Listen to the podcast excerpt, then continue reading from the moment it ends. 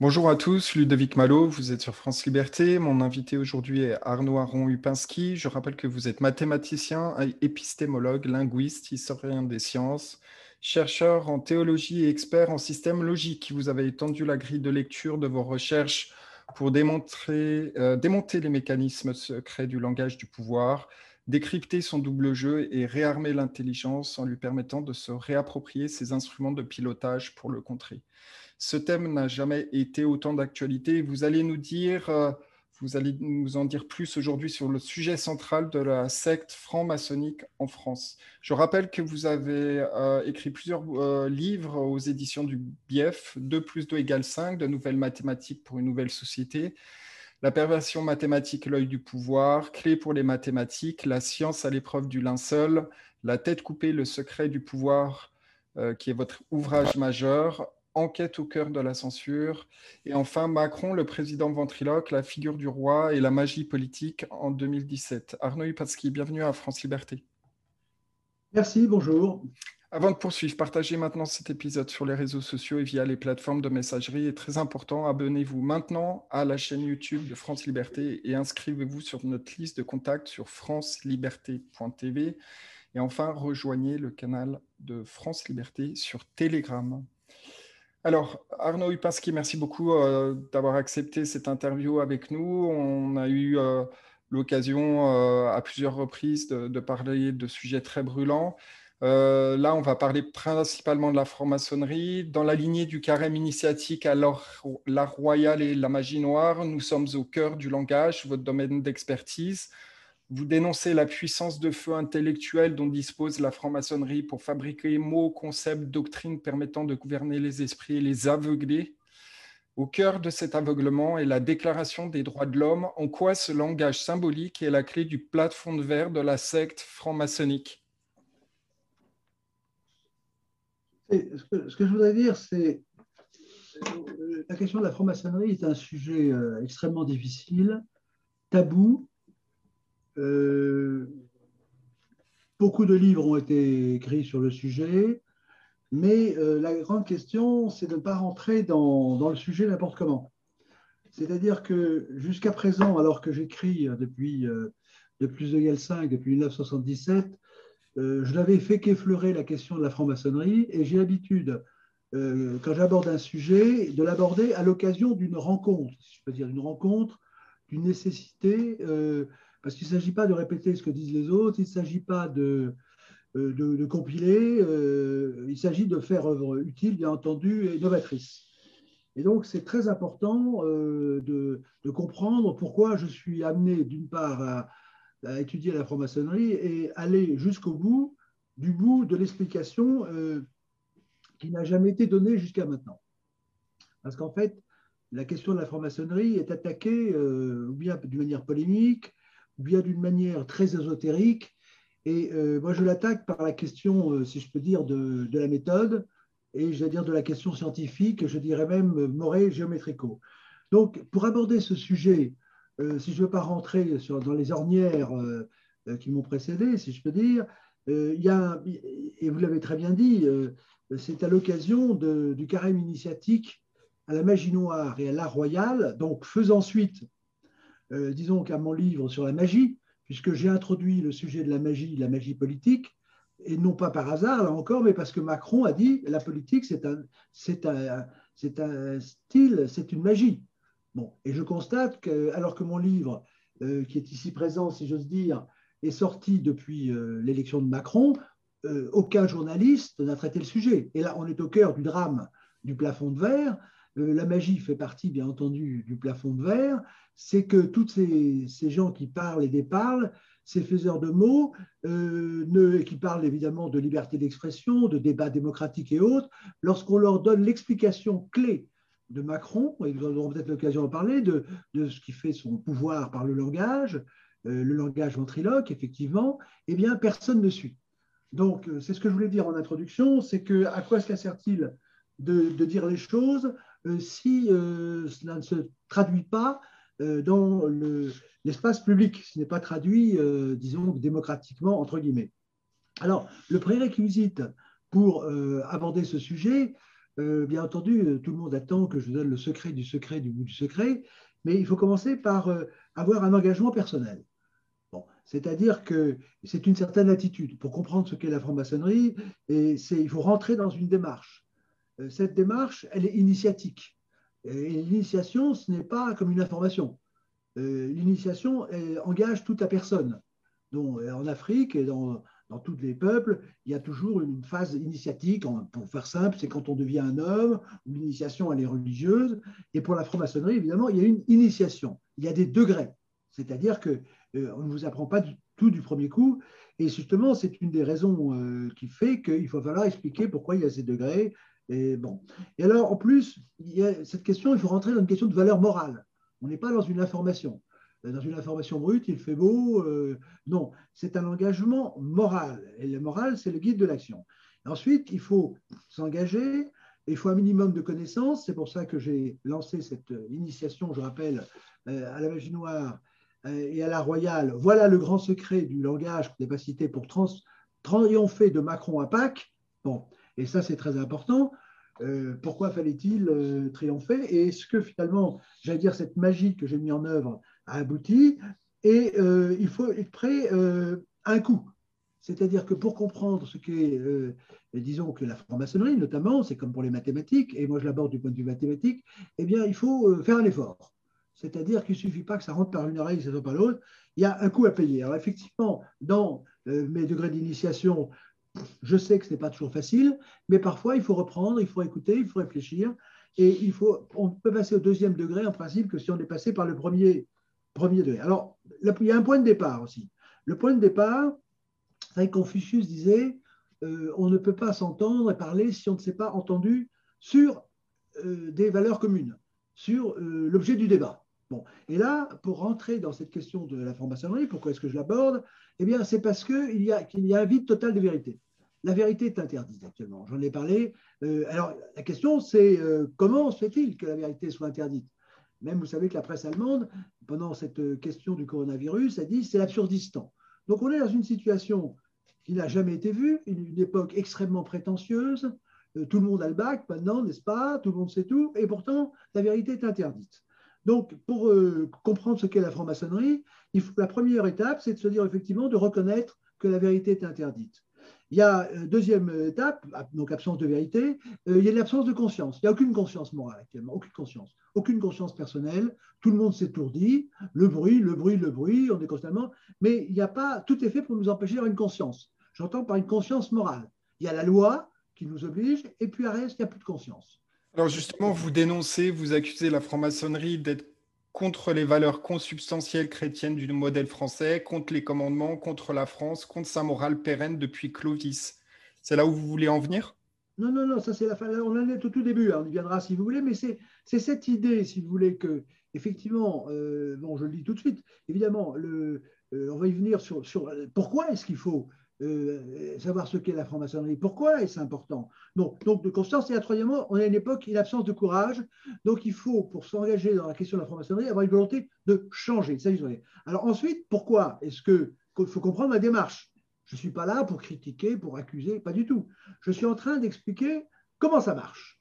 Donc, si vous voulez, ce qui est intéressant, ça c'est la méthode scientifique. Il y a un plafond de verre. Euh, bon, il en a été question pendant ces élections présidentielles ce qui est important, c'est de comprendre comment ça marche. Et j'ai commencé à dévoiler le secret, si je peux dire, des maths modernes quand j'ai vu qu'on détruisait l'intelligence. Hein, ça, c'était l'alpha, je peux dire, de mon engagement. Et je me suis demandé pourquoi. Alors, je ne vais pas tout rappeler, mais vous avez cité un certain nombre de livres. Et puis, on nous a amené à Macron, le président ventriloque.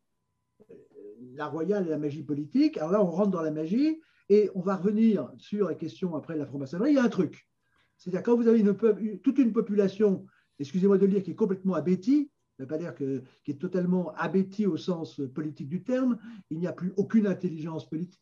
Quand vous dévoilez des choses, euh, et là c'est ce que je fais sur la franc-maçonnerie, nous allons en parler, qui sont, euh, je veux dire, gigantesques, personne ne bouge. Donc comment se fait-il qu'il y ait ce charme, on peut dire cette magie, qui fait que les Français n'existent pas au plan moral, au plan intellectuel, etc. Certes, ils agissent comme des fourmis, comme des insectes, Chacun, il y en a qui conduit son camion, qui porte cette chose, qui réalisent des tâches élémentaires qu'on appelait autrefois mécaniques chez les Grecs, mais dès que l'on monte sur la question de l'intelligence que les Grecs appelaient libérale, il n'y a plus personne. Vous voyez les politiques, il n'y a pas eu de débat, il n'y a pas eu de débat présidentiel, par exemple, mais c'était hallucinant. On vous raconte qu'on est en démocratie, euh, il y a la majorité des Français qui n'ont pas voté, si vous voulez, et, on parle de majorité. Ils ont même inventé un terme, la majorité relative. La majorité relative, c'est un nouveau terme, puisque, bon, on vous dit, bon, on, est, chez les fous. On est absolument chez les fous, et Macron a fait les choses à l'envers. Il nous les joue à l'envers, c'est-à-dire qu'il n'y a pas eu de débat présidentiel, il s'est fait élire, et puis la magie, c'est qu'après, il a fait une vidéo pour donner son pseudo-programme, et il a dit, puisque j'ai été élu, c'est que mon programme est bon, et vous avez choisi mon programme. Donc vraiment, excusez-moi de remplir le terme, on nous prend pour des cons, et vous avez Philippe Guillaume qui avait écrit son livre Lettre ouverte à tous les Français qui ne veulent pas être pris que pour des cons, mais ça continue, ça continue, ça continue. Alors c'est pour ça que le passage par la franc-maçonnerie est absolument euh, indispensable. Donc l'alpha pour comprendre ce qu'est la franc-maçonnerie, c'est de bien réaliser à quel point nous, sommes dans un monde à l'envers. Bon, qui parle de démocratie, c'est l'inverse. Il faut toujours inverser ce que dit le président, et là, on est prêt, ou les politiques, on est près du résultat. Bon, et euh, si j'ai lancé ce carême initiatique, il faut comprendre pourquoi je l'ai lancé, c'est que, effectivement, au départ, euh, le plafond de verre, je le voyais plutôt à la Révolution. Parce que je vous rappelle que euh, l'académicien Harpe, 150 ans avant Orwell, avait bien découvert cette chose hallucinante que le langage révolutionnaire, c'est-à-dire le langage de Macron, le langage qui est au pouvoir, le langage d'où sont sorties toutes les tyrannies, toutes les dictatures, tous les crimes, eh bien, euh, c'est ce langage révolutionnaire qui euh, a vraiment émergé, mais il date même d'avant, à, la Révolution. Donc je pensais dévoiler effectivement, euh, disons que le secret, comme je continuais de le faire sur la Révolution, mais j'ai vu qu'il fallait aller plus loin. Bon, ça c'était la clé. Donc ce qu'il faut bien comprendre, réaliser à quel point tout est exactement à l'inverse. Tout fonctionne à l'inverse. On, annonçait il y a quelques jours que le vaccin avait sauvé 20 millions de personnes. Eh bien, il faut tout inverser, tout inverser. Alors, une fois qu'on a pris conscience de cette chose qui est ahurissante, parce que comment expliquer qu'un monde tourne à l'envers et tourne quand même? Alors ça, c'est effectivement de la magie. Mais ce qui nous rassure, ce qui me rassure, c'est que déjà le 31 décembre 1794, après la chute de Robespierre, l'académicien Laharpe, qui est bien connu euh, pour son traité de littérature, avait dit euh, c'est un langage qui fait l'inverse de ce qu'il dit, il appelle vertus, qu'il vice, etc. Donc déjà, et puis en plus, c'est conforté par Orwell, donc il est possible qu'un langage dise l'inverse de ce qu'il fait. Alors ça, c'est la clé. Et la découverte que j'ai faite, et puisque vous avez abordé la question, c'est que euh, comme euh, c'est par un certain nombre d'étapes, mais il faut bien prendre conscience. La première étape, c'était au fond, le mercredi décembre, je découvre, de manière tout à fait étonnante, que le. Si vous voulez, je rappelle que mercredi décembre, c'est le mercredi de la liturgie qui dit nous sommes poussière, nous retournons à poussière. Et là, le monde contemporain ignore totalement cette chose. C'est-à-dire que euh, certains vous disent que nous sommes dans un monde ouvert, qu'il faut être ouvert. J'ai écouté Bernard, un certain Bernard-Henri Lévy dire qu'il ne faut pas être cramoisi, refermé sur soi-même. Mais notre monde est totalement fermé puisque on ne vous dit pas quel est l'alpha, d'où vous venez, et on ne vous dit pas où vous allez. Bon, au moins le mercredi décembre vous rappelle que vous êtes poussière et que vous retournez poussière. Donc ça rend un petit peu modeste, si vous voulez. Et je m'amuse d'ailleurs quand je vois sur les plateaux télévisés toute cette bande de vaniteux, de prétentieux, évidemment, salariés, euh, mercenaires. Je fais tourner le curseur du temps, je leur donne 10, 20, 30, 40, et après ils se retrouvent dans les EHPAD, et après vous allez. Et ça, ça rend un petit peu modeste. Nous sommes dans la première société qui ne s'intéresse pas à l'au-delà. C'est-à-dire qu'on ne s'intéresse qu'à une petite route de vie très courte, bien portant, beau, etc. Bon. Alors, je reviens donc euh, à cette question euh, de la franc-maçonnerie. Dans ce carême, donc, je découvre qu'il y a un parallèle entre la liturgie et euh, la politique, en particulier que le premier tour, le premier tour qui est le dimanche de la, disons des rameaux, Pâques c'est le 10 avril et le 24, ça, ça, va être le deuxième tour. Donc c'est tout à fait étonnant. Et même la reine d'Angleterre qui s'y est mise, puisqu'elle elle correspond également à la liturgie. Et donc, j'ai eu cette idée, je me suis dit, au fond, euh, la France, évidemment, est un pays, euh, euh, est un pays qui, a été, qui a été façonné par le catholicisme, bien entendu. Et donc, quelles sont les vérités religieuses? Et, puis, euh, on met en parallèle quelles sont les vérités, euh, les erreurs ou les mensonges politiques. Et on voit que le carême demande une purge du péché, donc de nos mensonges, de nos défauts. Et c'était le problème de la politique des présidentielles, comment nous purger du plafond de verre? Le mensonge étant, le péché étant le, plafond de verre à sa manière. Et alors, ce qui est étonnant, c'était un défi, et c'est que ça a fonctionné. Et ça continue à fonctionner parce que je n'ai pas terminé, contrairement à ce que je voulais, parce que je vais de découverte en découverte, euh, ce qui n'ont jamais été fait, et c'est extrêmement difficile. Et donc, au début, je me suis dit, le but, c'est de purger, de nous purger personnel, personnellement. Au plan liturgique, bien entendu, c'est de nos fautes, de nos péchés, si je peux dire, mais en politique, c'est le plafond de verre. Le plafond de verre qui nous, qui nous empêche d'arriver au ciel de la politique. Et là, j'ai euh, donc nous purger du mensonge personnel. Et là, j'ai donné les trois premières clés qu'il faut bien concevoir. Et je dis que ce sont les, clés d'invincibilité de la théologie dans laquelle nous allons venir, parce que, effectivement, la maçonnerie, je dis tout de suite pour ceux qui nous écoutent, elle est théologique. C'est-à-dire que nous ne sommes pas dans une république laïque. Nous sommes dans une république dominée par la théologie. Et comme le disait, euh, comme le très bien euh, le, euh, disons que le célèbre diplomate Talleyrand, il disait que ce qui lui a permis d'être d'accéder à l'excellence de la théologie, de la diplomatie, c'est la théologie. La théologie, c'est la, science suprême.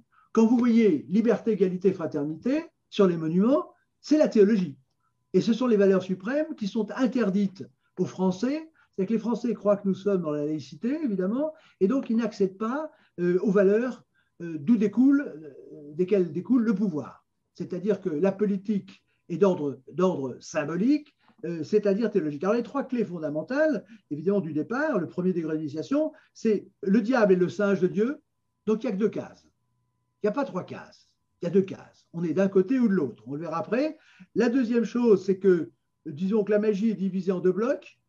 Il y a le bloc magie noire ou magie blanche, il n'y a pas de troisième, il n'y a pas de magie crème, chocolat ou crème glacée. Et la troisième, c'est que la grande figure, j'en ai parlé tout à l'heure, d'inversion, c'est l'inversion du diable, de la magie, si vous voulez, et du prince euh, de mensonge. C'est la grande figure euh, qui domine la théologie. Et je le dis déjà en prémisse, c'est que la franc-maçonnerie, évidemment, est un copier-coller euh, de la religion. Donc là, on est à l'aise, on n'est pas complexé, parce que j'y pensais hier par rapport à cette émission. Ah, autrefois, nos ancêtres avaient honte de faire le mal. Maintenant, ils ont honte de faire le bien. Ils ont honte de faire le bien, ils ont honte d'être habillés correctement, de bien parler, de bien se tenir. Donc, c'est bien l'inversion des valeurs. Donc, il faut, quand vous prenez euh, ces charmantes demoiselles euh, qui ont des pantalons Grinch ou je sais pas quoi troués, alors que leur grand-mère, euh, elle ne voulait pas avoir un fil qui dépassait. Donc, on est vraiment dans cette inversion des valeurs. Bon, alors ça, c'était le premier degré d'initiative. Le deuxième, c'est un examen de conscience et de, dire chacun d'entre nous, est-ce que nous sommes du côté du prince du mensonge ou du, ou du côté de la vérité? Et ça, c'est la figure théologique, serviable, non serviable.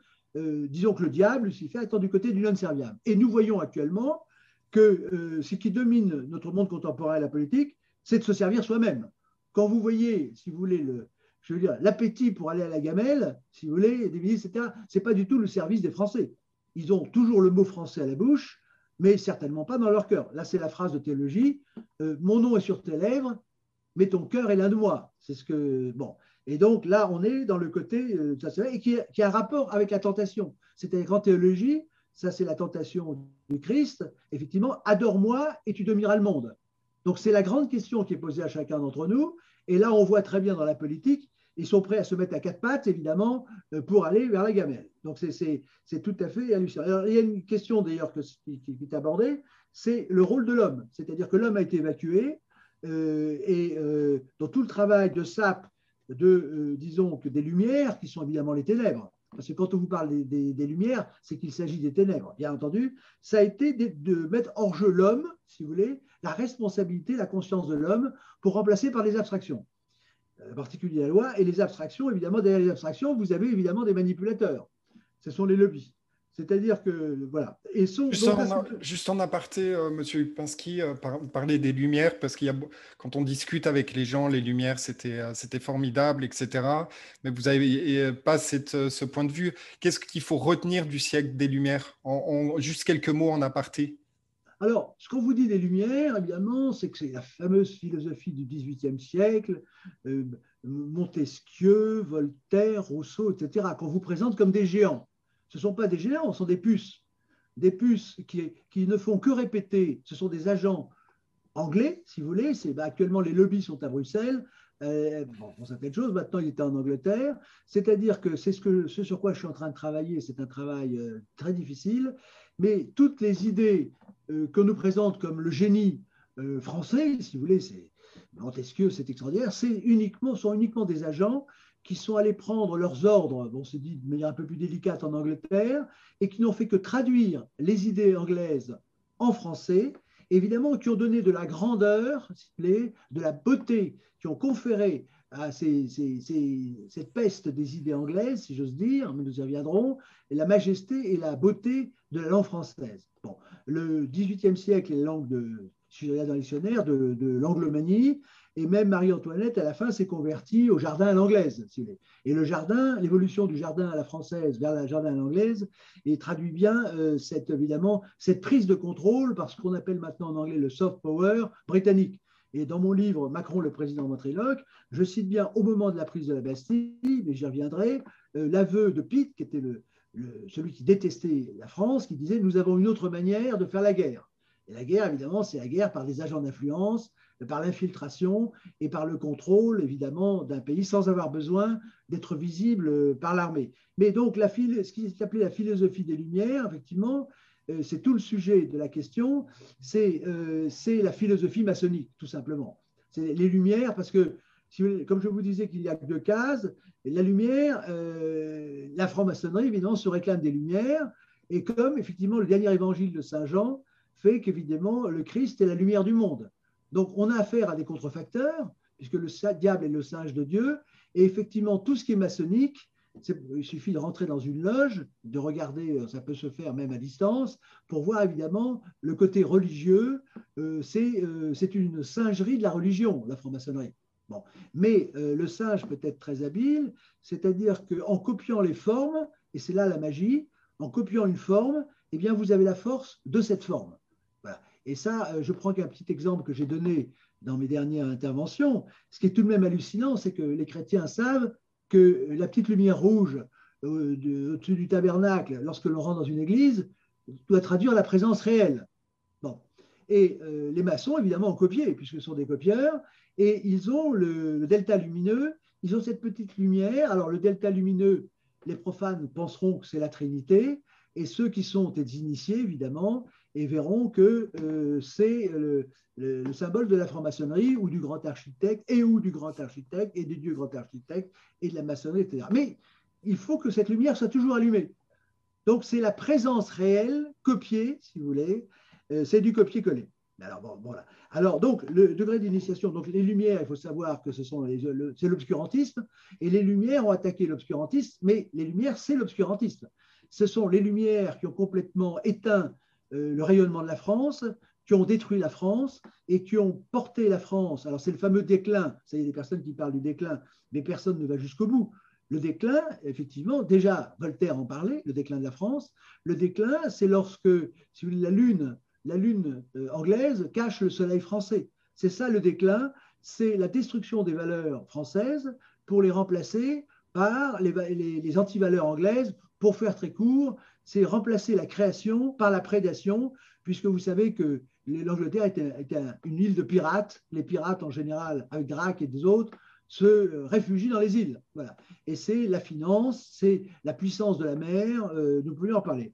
Donc le deuxième, euh, état d'initiation, degré, c'est de se dire effectivement, nous avons tout, passons tous par ce stade. À un moment donné, nous avons la tentation d'adorer le pouvoir contre de la richesse serviam, non serviam. Bon. Et nous en avons le spectacle tragique euh, au gouvernement, euh, tous ces gens qui n'ont de cesse de travailler. Alors le troisième degré d'initiation est très important parce que euh, les, choses sont énormes. Hein. Il y a des personnes qui cherchent la petite bête dans la maçonnerie, des choses. Non, non, non, c'est absolument criant de vérité, c'est simple. Mais la difficulté, c'est de voir ce qui est visible. C'est ce que disait Chirac plus c'est gros, mieux ça passe. je prends un exemple liberté, égalité, fraternité. Euh, les Français passent devant, mais se sont jamais posé de questions. Ça leur paraît évident. C'est-à-dire que ce qui domine notre société, c'est trois mots. Alors, quand vous passez évidemment euh, devant une église, si vous avez le nom du Père, du Fils et du Saint-Esprit, bon, certaines personnes vont peut-être se poser des questions, et encore. Mais dans liberté, égalité, fraternité, c'est ce qui a remplacé au nom du Père et du Fils et du Saint-Esprit, est devenu au nom de la liberté, de l'égalité, de la fraternité. Donc, c'est vraiment au nom de cette chose-là que tout est fait. Alors, ce qui est très important, c'est qu'on nous parle toujours d'égalité. Ah, l'égalité. Mais l'égalité, évidemment, l'égalité devant la loi, c'est une, vaste fumisterie.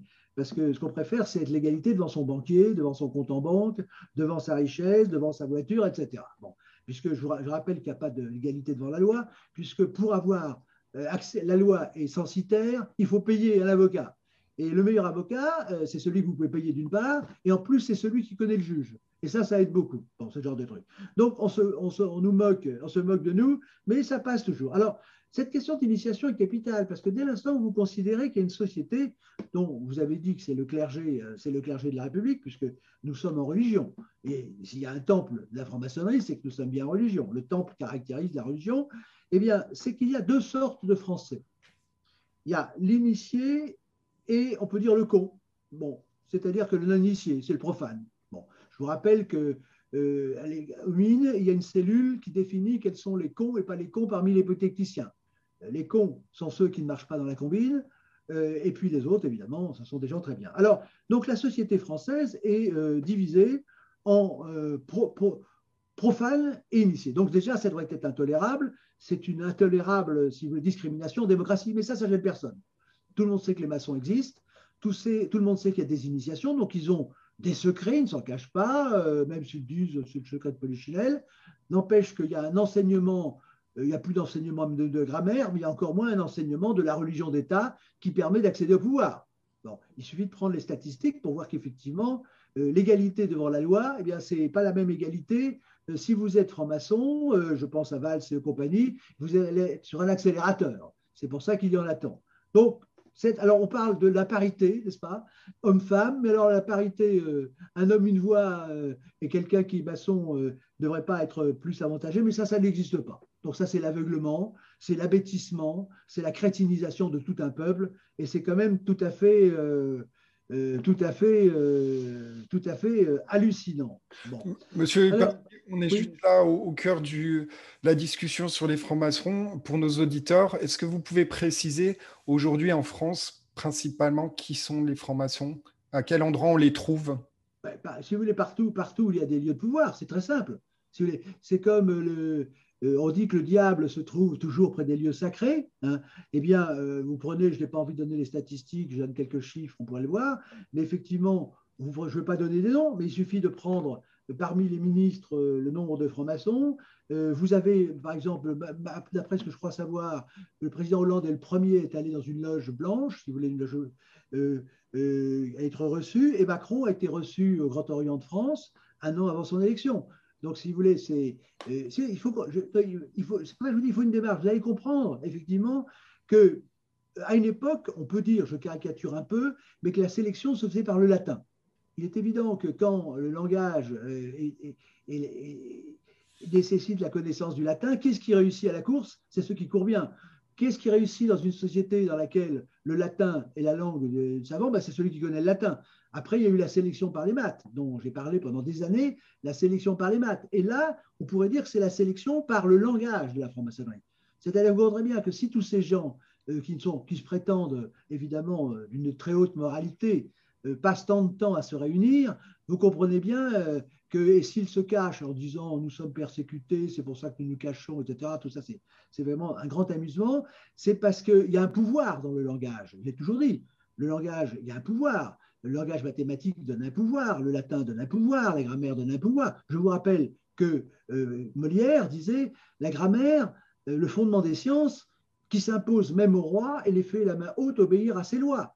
Et donc, le, langage maçonnique, c'est un langage symbolique qui porte un pouvoir. Vous avez la chaîne d'union, vous avez le ciment.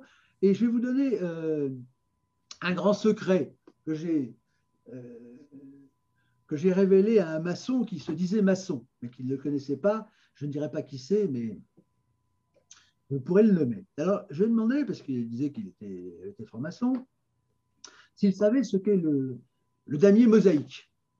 Je vais vous donner l'exemple de l'esprit franc-maçon. Parce qu'il est évident que la maçonnerie étant le clergé de la République, de la religion de la République, qui est la religion des droits de l'homme, qui a remplacé les commandements de Dieu, tout ça, nous verrons, eh bien, euh, c'est un, ce langage euh, donne un pouvoir sur les crétins qui sont les non-initiés. C'est que le français de base, c'est un crétin, c'est un con. Bon, c'est évident, dans leur langage. Et eux, d'ailleurs, il y a des noms, des choses qui ont été citées par les hommes politiques, je ne veux pas personnaliser les choses, mais ils se considèrent comme l'aristocratie, évidemment. Euh, j'ai connu une femme qui était une serveuse dans un, restaurant dont je n'aurai pas le nom, et alors elle était charmante. Elle était gentille, elle s'occupait de tout le monde. Vraiment, c'était charmant. Puis un jour, elle a complètement changé. Je me qu'est-ce qui se passe? Elle était devenue arrogante, euh, cassante, etc. Et euh, je lui ai posé la question et j'ai appris qu'elle était rentrée, qu'elle était devenue rosicrucienne. C'est-à-dire qu'il y avait l'élite, elle appartenait à l'élite, et puis les autres, c'était des insectes euh, qui étaient autour d'elle. Alors je reviens au pavé mosaïque pour vous montrer l'intelligence de l'utilisation de la géométrie. Et là, je n'en suis pas là, mais je dis bien carême initiatique, initiatique à la magie noire et à l'art royal. Là, je m'approche avec, avec une main tremblante, comme dirait l'autre, de l'art royal. Eh bien, euh, le damier mosaïque paraît très simple. Damier mosaïque, vous avez euh, des, euh, des, plaques noires, des, enfin c'est un pavé en couleur, comme vous avez dans l'entrée des châteaux ou ailleurs, en marbre ou pas en marbre, avec un carré noir, un carré blanc. Vous voyez, c'est, vous avez ce pavement de, de, de, de dalles blanches et noires. Est-ce qu'il y a une signification particulière à ce dallement ben, c'est ce que je suis en train de vous dire, mais je vais vous donner qu'une petite partie, parce que dans l'initiation, mais je vais vous donner le, le, débat, le parce que c'est l'entrée. Et alors là, évidemment, on vous explique euh, que le monde est divisé en deux. Il y a noir et blanc, femme et homme, soleil et lune, etc. etc. Il y a le nom et l'antonyme dans le dictionnaire, etc. Bon. Donc ça, ça représente d'une certaine manière cette dualité du monde, le bien, le mal, etc. Bon. Alors ça, c'est fait pour les, pour les cons, si je peux dire. Bon. C'est-à-dire, c'est le premier degré, mais ça peut être utile quand même, de savoir quand même qu'il n'y a que deux cases. Mais l'initié, où est-ce qu'il est dans ce pavement? C'est-à-dire que on peut dire que c'est la droite et la gauche, la noire et le blanc, vous voyez? C'est la droite et la gauche. C'est le débat démocratique. Il y a droite et la gauche. Il n'y a pas autre chose. C'est droite ou gauche, droite ou gauche, en avant, marche, droite, gauche, en avant, droite, gauche, etc. Et là, vous commencez à rentrer dans la manipulation et dans la science du pouvoir. Et je vous rappelle que Orwell disait la conciliation des contraires, c'est l'art de garder le pouvoir éternellement. Alors, les contraires, ce ne sont pas les contradictoires, je vous rappelle. Les contraires, c'est représenté dans le pavé, mosaïque par le noir et blanc. C'est-à-dire, on peut dire noir ou blanc ou droite et gauche, si on commence à rentrer dans la pseudo-politique euh, qui domine le pays depuis, euh, le 11 septembre 1789, encore un 11 septembre. Eh bien, là, l'initié, il regarde entre les dalles noir et blanc. il y a quelque chose, même si les, deux, pavés noir et blanc, les dalles sont très proches, il y a quelque chose entre. Alors qu'est-ce que c'est? Eh bien, c'est euh, l'interstice qui est entre les deux. Et alors, l'initié, c'est justement celui auquel on apprend à ne pas être mis en boîte. Parce que si vous êtes d'un côté ou de l'autre, vous avez l'étiquette. Si vous êtes de droite, ben vous ne pouvez plus être de la totalité. Et pour dominer, il faut dominer ensemble. Donc celui qui va dominer la politique, c'est celui qui sait concilier les contraires. C'est le en même temps, n'est-ce pas? Bon. Le pauvre imbécile qui n'est que d'un côté, il est coincé. Il est dans une boîte, on lui met une étiquette et on l'envoie à la poubelle. C'est comme ça que pensent les initiés, avec le plus profond mépris des cons. Hein. Donc vous êtes en train de dire que les initiés se placent sur la jointure du pavé noir et du pavé blanc ils, sont, ils ne veulent pas être pris ils ne doivent pas être identifiables. Je vous dis, nous avons la chance, si je peux dire, d'avoir un président de la République qui dit en même temps, c'est pas par hasard. Le en même temps, c'est celui qui est à droite, à gauche en même temps, qui est au-dessus, en bas. C'est celui qui dit que la France, qu'il aime la France, mais que la France a fait un crime contre l'humanité. C'est ça, en même temps. Je t'aime, moi non plus, etc. Donc, il est insaisissable. C'est le caméléon, si vous voulez. Bon, donc le maçon, on lui apprend à concilier les contraires pour accéder au pouvoir. C'est pas un homme de conviction c'est un homme de manipulation. Et on, va, on arrivera à la géométrie. Alors, donc le secret, je vous l'ai dit, premier degré, on, on indique la dualité. Après, on dit les cons sont divisés en deux, si je peux dire. Ils sont ou à droite ou à gauche. Ça, c'est le débat démocratique qui ne peut arriver à rien, parce que c'est forcément la synthèse qui permet de conclure. c'est pas d'être d'un côté ou de l'autre, c'est d'être du bon côté, du côté de la vérité, du bien et d'autres choses. Et donc, mais la deuxième chose qu'il faut apprendre, c'est qu'il y a l'initié, le super initié, le super super initié, parce que la franc-maçonnerie, c'est comme les poupées gigognes. C'est-à-dire qu'il y a un degré, et là, je ne vous dirai pas tout, n'est-ce pas? On ne vous dit pas tout aujourd'hui. Et puis, pourquoi est-ce qu'il y a des degrés? Euh, Comment est-ce que les poupées, comment les poupées euh, euh, rentrent-elles les unes dans les autres? Mais donc, je vous dis, je vous décris quelques poupées. Après avoir dit effectivement qu'il faut passer entre les mailles du filet, si c'est important. Mais en même temps, ça permet d'être ni noir ni blanc, de passer entre les deux. Mais en même temps, si je peux dire, ça permet de relier les deux. Parce que le liant, le ciment, c'est celui qui lie les deux. Donc, on vous indique là que le lien entre la droite et la gauche dans le débat démocratique, ça va être le langage maçonnique. Voilà euh, un des secrets d'initiation. Et, tandis que vous avez les cons qui, cherchent à être sincères, dire moi je suis droite, de gauche, mais ils n'arriveront jamais à rien parce qu'ils n'ont pas le lien. Alors vous posiez la question du rôle de la franc-maçonnerie. Ben, le rôle de la franc-maçonnerie, c'est le rôle du clergé. Vous savez le rôle qu'a joué, je ne vais pas citer Mazarin, je ne vais pas citer euh, Cardinal de Fleury, je ne vais pas citer Richelieu, euh, pourquoi? Parce qu'effectivement, le langage de la royauté de droit divin, si je peux dire, était forcément euh, le ciment, si je peux dire, pour reprendre la comparaison, c'était la religion. La franc-maçonnerie, c'est la religion de la République. Donc, c'est pour ça que le critère de sélection, c'était la religion du temps de la royauté, pour faire court, et du temps, la, véritable sélection, la véritable école de la République, c'est évidemment la franc-maçonnerie. Ce n'est évidemment pas l'école qui vous apprend, qui vous, qui vous désapprend à lire et à écrire. Donc il faut crétiniser l'école officielle de la République et il faut effectivement euh, vous sélectionner l'élite, si vous voulez. Et j'ai donné les chiffres. Ce qui est assez frappant, c'est de voir que, grosso modo, euh, le nombre de francs-maçons actuellement est un nombre commensurable avec le nombre euh, des religieux ou de la noblesse euh, du, temps de la royauté. Parce que ce sont des, j'appelais ça le coefficient suborneur 2%, la nature est ainsi faite qu'il y a un certain nombre qui se, qui se retrouve, euh, qui est nécessaire effectivement pour, pour, pour, diriger une population, enfin retrouve ces nombres qui sont des, des, des constants. Voilà. Et donc, j'ai répondu, je crois, à votre question. Alors, on a effectivement cette séparation qui apparaît à la Révolution, c'est-à-dire qu'on parle beaucoup de transparence actuellement, c'est très amusant, si je peux dire. Il n'y a évidemment aucune transparence, puisqu'il y, a il y a la transparence comme dans un verre sans teint. Ceux qui sont au-dessus voient les poissons qui sont au-dessous, mais ceux qui les poissons d'au-dessous ne voient pas euh, ce qu'il y a en dehors de l'étang. Donc il y a un mépris actuellement euh, qui caractérise d'ailleurs le président Macron, un mépris pour le bétail que nous sommes, qui est inimaginable. Bon, alors euh, voilà, donc, euh, bon, ce, qui est très, important, et alors là on a une figure de théologie qui est, le, euh, si vous voulez, une figure au mont Tabor, la transfiguration, enfin on pourrait parler de ça. Et donc donc c'est très important que les Français intériorisent le fait qu'ils sont pris pour des cons. Et là, si vous voulez comprendre ce qu'est la franc-maçonnerie, alors quitte à y rentrer à l'intérieur, je dis ça avec humour, il faut comprendre, il faut avoir la modestie de considérer que les Français sont des cons. Et si on leur donne le nom de citoyen, évidemment, c'est pour les leurrer.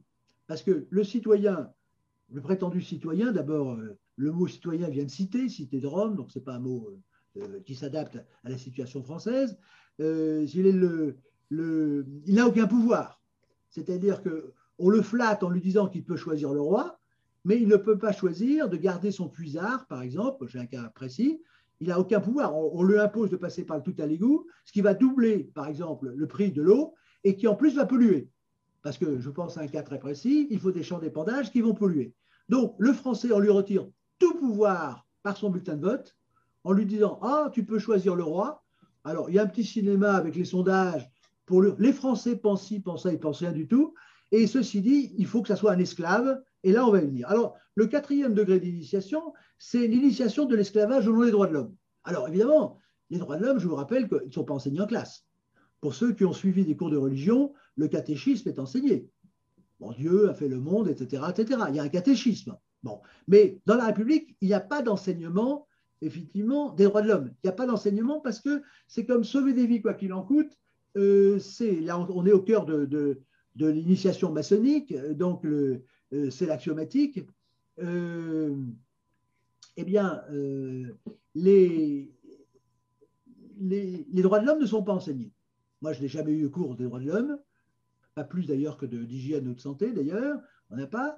Et parce qu'il faut surtout, c'est ce que disait évidemment Rousseau, il faut surtout que la morale ne soit pas rationnelle. C'est-à-dire que l'enseignement religieux était rationnel, on peut en parler. Euh, il y avait la transparence jusqu'à la Révolution, c'est-à-dire qu'il n'y a pas d'enseignement secret de la religion.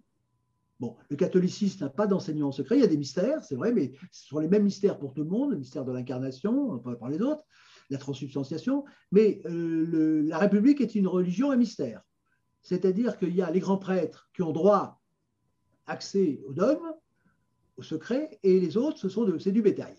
Donc c'est la République dite française, en fait franc-maçonne, la prétendue, c'est le bétail. Il y a les élites d'un côté, exactement l'inverse de ce qui est dit les hommes naissent égaux et droits. Alors, il n'y a, pas, a pas cet enseignement. Alors, comment est-ce qu'on voit que c'est une initiation à l'esclavage, aux droits de l'homme Eh bien, euh, c'est très facile. Il suffit de, lire les droits de l'homme. Je vous le dis de manière très courte. Alors, au début, on a, si vous voulez, comme dans les ventes publicitaires dans les grandes surfaces, évidemment, euh, ou dans les appartements témoins de l'immobilier, on vous dit vous êtes libre et égaux. Alors c'est génial. Le con, excusez-moi, le français con, euh, c'est-à-dire euh, la plupart d'entre nous, n'est-ce pas euh, Bon, eh bien dire c'est génial, je suis libre et égal. Alors dans les cours de récréation, vous entendez souvent ah ben attendez la public. Donc tout petit, l'enfant croit qu'il est libre. L'esclave est dopé aux hormones de la liberté, l'égalité. Et il croit avoir compris, parce qu'évidemment, si on dit qu'il est libre, bah, c'est lui qui est libre, donc il dit, ah, ça ne demande pas d'explication. Égal, bon, c'est moi qui définis l'égalité. Bah, on est arrivé à un degré de crétinisation et d'abêtissement comme il n'y en a jamais eu dans l'histoire du monde. Tout ça. Bon. Alors, pourquoi Comment est-ce qu'on démontre que nous sommes esclaves? Bah, C'est très simple. Vous allez plus loin que l'article numéro 1. Bon, je joue court. Vous allez euh, l'article numéro 3. Le principe de toute souveraineté réside essentiellement dans la nation. Nul corps, nul individu ne peut exercer d'autorité qui n'en mal expressément. Alors déjà, c'est très abstrait. Ah, vous voyez qu'au bac récemment, le mot ludique était incompréhensible. Donc nous avons affaire à des, des analphabètes. C'est la première fois qu'un État a une école d'analphabétisation. Le rôle de l'éducation nationale, c'est de crétiniser. Lorsqu'il me donne quelques droits de dire ça, c'est j'ai annoncé ça il y a 40 ans, qu'on aurait une crise à 30 ans, et vous avez vu maintenant, euh, les Français sont les derniers à l'OCDE, ça a été dit récemment, dans le classement des maths. Il n'y a plus de maths. Bon, mais ça, c'est l'école est là pour ça. C'est-à-dire que si vous voulez être intelligent, vous rentrez, excusez-moi, en loge, mais si vous allez à l'école, vous resterez un crétin toute votre vie, du moins pour les choses importantes. Mais vous ferez un bon esclave. Un bon esclave, euh, vous aurez un travail, euh, vous obéirez bien, vous faites un bon esclave, vous êtes éduqué pour faire un bon esclave. Mais évidemment pas. Alors, l'article 3 est extrêmement abstrait. Un bachelier actuellement serait incapable d'expliquer. Un certificat d'études de 14-18 le ferait, je pense, parce qu'en plus, il avait, il avait une formation religieuse. Alors, qu'est-ce que ça veut dire? Le principe de souveraineté réside essentiellement, c'est l'essence, on ne va pas rester dans l'essence et la quintessence, dans la nation. C'est-à-dire que la souveraineté dans la nation, alors évidemment c'est une évidence, une fausse évidence, c'est que s'il y a quelqu'un qui est souverain, bon ben, ça fait partie du tout. Mais nul corps, nul individu ne peut exercer l'autorité qui n'en est mal expressément. Ça veut dire quoi, Claire? Ça veut dire que personne n'a aucune autorité si la nation ne lui donne pas. La mère de famille n'a aucune autorité. Le père de famille n'a aucune autorité sur ses enfants. Le chanteur n'a aucune autorité pour, chanter. Celui qui a un savoir n'a aucune autorité pour enseigner. Donc ce ne sont que des esclaves, sauf si la nation dit, toi, je t'autorise à chanter, toi, je t'autorise à éduquer ton enfant. Mais si tu l'éduques pas, il va aller à la lasse. Mais c'est moi, la nation, qui décide. Alors c'est qui la nation? Alors je l'ai appelé dans le désert, nation, nation, mais, mais nul sinon écho ne répond à ma voix. C'est-à-dire que la nation, c'est évidemment une construction fictive intellectuelle et qui n'existe que par celui qui a le pouvoir de parler en son nom. Et qui a le pouvoir de parler en son nom? Eh bien, celui qui a le pouvoir. Donc, l'escroquerie, c'est que les droits de l'homme font exactement l'inverse de leur affichage. Elle affiche la lutte contre l'oppression, la liberté, etc., Et en fait, alors que jusqu'à la Révolution, il y avait plusieurs pouvoirs, il y avait le pouvoir religieux, il y avait les corporations, il y avait les provinces, il y avait le Parlement de Bretagne, il y avait le Parlement euh, de, Provence, etc. Il n'y a plus qu'un seul pouvoir, nous le voyons avec Macron, c'est qu'il n'y a plus un seul pouvoir, c'est celui auquel on donne tout le pouvoir de la nation par l'élection actuellement présidentielle. Donc on a effectivement dans euh, ce quatrième degré d'initiation, c'est une initiation à l'esclavage au nom des droits de l'homme, c'est-à-dire les Français sont des esclaves, mais au nom de la liberté, l'égalité, on est bien dans cette inversion. Alors après, si vous voulez, c'est la contre-attaque, si je peux dire en quelque sorte, c'est l'initiation de, de, la contre-attaque, c'était le dimanche de l'étaré, l'étaré c'est se réjouir, si vous voulez, c'est de la loi qui tue, donc l'initiation à la loi qui tue, donc la, laïcité qui tue, la laïcité est homicide, évidemment, c'est une destruction de l'âme, de l'intelligence, etc., par la vérité euh, qui libère de la servitude.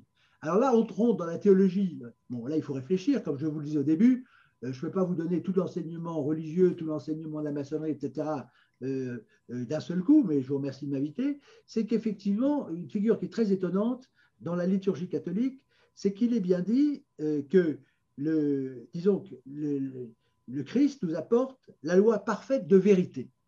Et je n'ai jamais vu un prêtre, ni un pape, ni personne dire attention, il y a deux offres, comme on dit maintenant, deux offres de liberté, la liberté maçonnique et la liberté catholique, puisque je parle actuellement du catholicisme.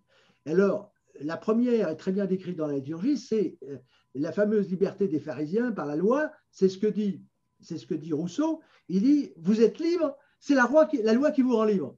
Alors c'est génial c'est-à-dire qu'on est libre d'obéir. Voilà, donc on est encore dans la servitude, tandis qu'effectivement, je le dis très court parce que quand même ça demanderait quelques développements, la liberté au sens religieux, c'est la liberté de notre conscience intérieure. C'est notre conscience. Nous savons que nous ne pouvons pas tout faire, donc il y a quand même une loi naturelle, il y a une loi divine, et c'est notre conscience qui nous donne la liberté, effectivement, d'agir bien. La liberté, ce n'est pas d'agir mal, mais ce n'est pas la loi qui est votée par une bande de turlupins à l'Assemblée nationale. Ce n'est pas un tout petit groupe d'initiés aux ordres des lobbies hein, qui fait la loi. Et la loi, je le dis simplement, du temps de la liberté, comme le disait Machiavel, je vous rappelle que Machiavel, parlant de la France, disait que la France est un pays hérissé de liberté. Et est-ce la liberté sans pluriel, c'est la dictature de la seule liberté du pouvoir. Bon, donc là, c'est cette contre-attaque que propose la théologie, je vais rentrer, et puis après on tombe effectivement sur le choix de Caïphe entre euh, la vérité et le déicide. C'est-à-dire que celui qui ne choisit pas la vérité est déicide. Et nous le voyons, moi je n'ai pas peur des mots, si vous voulez. Vous prenez la question de l'avortement, qui agite le petit monde, parce que là encore, on, s'approche de l'art royal, l'art du gouvernement. Je vous dis, c'est de mettre les gens dans les cases, c'est clivant. Le pavé mosaïque, il est clivant. Et quand vous voulez dominer quelqu'un, c'est le fameux adage romain divisé pour régner, vous le divisez en cases. Donc il n'y aura plus que le lien entre les deux, donc le lien maçonnique en ce qui me concerne, qui va permettre de concilier les contraires. Alors évidemment, il cherche la petite bête, si vous voulez, euh, pour euh, éliminer les gens. C'est le racisme, je veux dire au sens de racisme sémantique, s'il est, c'est de trouver la chose, le péché. Alors déjà une chose à dire dans l'inversion, c'est que j'ai quand même vécu assez longtemps pour voir que tout ce qui était condamné pénalement, enfin beaucoup de choses, euh, quand j'étais plus jeune, maintenant on est condamné quand on le condamne. Hein, c'est les mots en phobe. C'est-à-dire que quand vous prenez le code pénal, c'est très intéressant, et vous le prenez il y, a, il y a 50 ans, il y avait tout un ensemble de choses, je pense à l'avortement puisque c'était à la mode, c'était considéré comme un crime. Et tout à coup, par l'opération du Saint-Esprit maçonnique, eh bien maintenant, c'est la gloire. C'est-à-dire que le droit à l'avortement, c'est avec des formules complètement stupides qui montre la crétinisation dans on est, mon corps m'appartient. Ah d'accord, mon corps m'appartient, mais je vous fais remarquer que quand il y a, euh, quand il y a un, euh, si vous voulez, euh, un embryon, l'embryon est issu d'un homme et d'une femme. Donc c'est une copropriété. Et je vous le dis en tant qu'auteur, auteur, vous avez, quand vous êtes auteur, vous avez des, des œuvres communes. Quand vous êtes deux à faire une œuvre, vous êtes commune. Or, l'embryon est une œuvre à deux. C'est-à-dire qu'il est la propriété, je mets entre guillemets la propriété, de l'homme et de la femme. Et c'est étonnant, les hommes n'ont pas, n'ont pas eu leur mot à dire. Et quand dit la femme m'appartient, mon corps m'appartient, si l'embryon était assez fort, il pourrait dire mon corps m'appartient, il pourrait tuer la femme aussi. Vous voyez, on est vraiment dans la folie, c'est pour ça que je n'ai pas peur de le dire. Effectivement, dès l'instant que vous n'admettez pas que dès sa conception, l'embryon a une âme, et donc que tuer, c'est un meurtre, évidemment, et eh bien à ce moment-là, vous pouvez faire n'importe quoi. Et c'est ce qui s'est passé, je vous le rappelle, parce que le président Macron se réclame évidemment de, du droit blasphème. Il l'a fait à la Sorbonne, dans je le silence général. Le clergé n'a pas protesté. Hein, bon. Et donc, euh, ce qui est très dangereux quand on a un président euh, qui se réclame du droit au sacrilège, c'est que le droit au sacrilège, c'est le droit, certes, de, de blasphémer contre Dieu, mais c'est surtout de tuer son semblable. Parce que le sacré, c'est la vie de l'autre. Et quand vous avez un président qui ne respecte pas le sacré, le sacré, c'est la vie des autres, eh bien, on en arrive à l'assassinat de masse que je dénonce depuis deux ans sur l'assassinat qu'il y a eu à l'occasion du coronavirus, lorsque, pour la première fois dans l'histoire du monde, un président de la République a éloigné le médecin du malade. Donc, vous voyez, la théologie est là. C'est-à-dire que si vous avez Macron qui, glorifiant Samuel Paty, tout en cachant son crime, parce que je vous rappelle, je l'ai dit, c'est sur euh, ma vidéo, euh, disons que j'accuse de la Toussaint, c'est-à-dire qu'il est allé à la Sorbonne pour faire tout son, tout son théâtre, mais là, il a montré la photo de Samuel Paty, qu'il a qualifié du visage de la République, donc le blasphémateur de l'islam, c'est le visage de la République, mais il n'a pas montré la caricature de Mahomet, parce qu'il a quand même une petite sensibilité, il sait très bien que montrer Mahomet dans la posture, si je peux dire, ou dans la posture, ce n'était pas possible. Donc on voit que derrière ces mensonges, devant cet arbitraire de masse, il y a quand même une vérité qui est derrière, et c'est la vérité qui s'impose au diable qui est le singe de Dieu. C'est qu'il sait très bien qu'il ne faut pas qu'il monte trop sa queue, si vous voulez. Il ne faut pas que ça apparaisse trop. Et c'est pour ça que la théologie, c'est ce que je dis, on va après dans les Grecs, c'est elle qui doit trancher. Et si vous voulez, ce qui est libérateur dans ce carême initiatique, c'est que tant que on pouvait croire qu'il y avait une laïcité. Le schéma de la laïcité est très simple. C'est-à-dire, c'est de dire, il y a des religions, il y a diverses sortes de religions, il faut vivre en paix. Donc, moi, je suis l'État au-dessus de toute cette bande de, de, débiles mentaux euh, qui croient en quelque chose, mais j'assure la paix. C'est ça la laïcité. J'assure la paix et les gens peuvent pratiquer entre adultes consentants ce qu'ils veulent comme religion chez eux. Mais donc la laïcité est donc toujours cette jointure entre les deux dalles, la noire et la blanche, c'est ça? Oui, c'est ça. C'est-à-dire que moi j'ai le droit, enfin on peut le voir comme ça, mais là on, là on va passer, si vous voulez, au niveau supérieur. Mais ça, évidemment, la laïcité, c'est le lien qui empêche le noir et le blanc de se battre, etc. Bon, c'est la conciliation des contraires. Bon, mais ce qui est très important de comprendre, c'est qu'on pourrait se dire et ça, on pourrait dire que ça serait la laïcité au sens banal du terme, non maçonnique. C'est qu'on pourrait comprendre, et c'était fait d'ailleurs, ça a été fait dans certains temps, euh, je ne vais pas revenir en l'histoire, c'est qu'évidemment de permettre, euh, c'était le cas des Juifs d'ailleurs qui ont été protégés par, par le pape, il ne faut jamais l'oublier, il ne faut jamais oublier toutes ces choses-là, mais c'est qu'on peut admettre qu'il y ait plusieurs, entre guillemets, religions, bien que le, le judaïsme n'est pas une religion, je tiens à le préciser, euh, ce n'est pas une religion, bon, ça se trouve très facilement, mais on peut l'appeler religion pour faire plaisir. Eh bien, euh, on peut avoir, euh, si vous voulez, on se dit, a un État qui accepte, ah, vous avez par exemple à Rome, vous avez toutes les religions qui étaient autorisées. On peut admettre qu'il y ait plusieurs dieux, tout ce qu'on veut, etc. Mettons, mais la laïcité maçonnique, elle est anticatholique. C'est une arme de guerre, ce n'est pas du tout neutre. Et il y avait une émission hier sur évidemment la déchristianisation. Il est évident que la magie de déchristianisation, elle était en puissance victorieuse dès le 6 octobre 1789, comme je l'explique, parce que dès l'instant qu'avec la puissance publique, vous pouvez dire, vous pouvez remplacer les droits de l'homme par les commandements de Dieu, c'est-à-dire concrètement mettre l'homme en bas et puis Dieu ailleurs, eh bien, vous allez nécessairement arriver par la magie, si vous voulez, de l'école, vous allez arriver à une déchristianisation et nous sommes au bout du bout. Parce que, comme le disait, si vous voulez, Paul, euh, disons, que dans, disons que Paul Bourget, bon, dans le démon de midi, lorsque nous ne vivons pas comme nous pensons, nous finissons par penser comme nous vivons. Et quand vous faites vivre un pays comme la France dans la laïcité, c'est-à-dire de la négation du principe de l'alpha et l'oméga de la vie, eh bien finalement, eh bien vous avez une population qui évidemment devient, euh, a perdu la foi.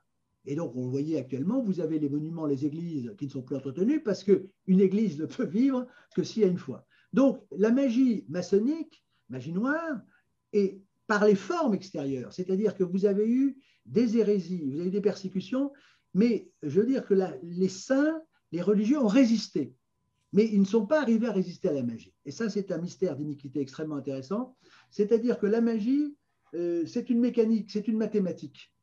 Hein. Euh, je vous donner un exemple. Vous pouvez corrompre une population par des mœurs euh, inavouables, mais vous pouvez la corrompre en n'ayant qu'un enregistrement de pornographie et vous multipliez par la magie télévisuelle et par les, par les vidéos porno, etc. Et ça va être des machines qui vont corrompre. Il n'y a même plus la peine d'y mettre de la foi corruptrice. C'est une mécanique, la corruption. Vous corrompez euh, comme une machine qui fait du boudin ou qui coupe le jambon, etc.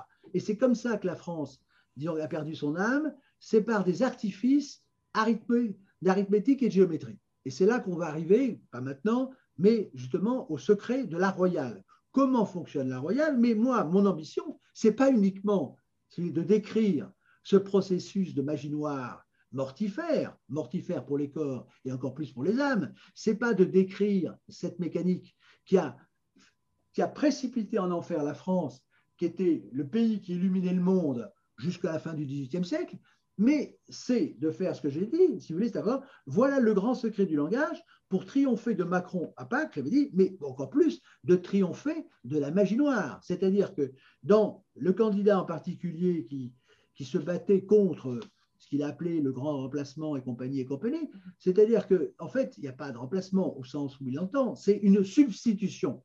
C'est-à-dire qu'il y a une inversion. Et l'inversion, elle n'est pas. On peut voir certaines choses dans l'immigration, autre chose, mais il faut monter beaucoup plus loin. Il ne faut pas rentrer dans les cases mosaïques euh, blanc ou noir. Il faut remonter au principe qui est au-dessus de tout ça.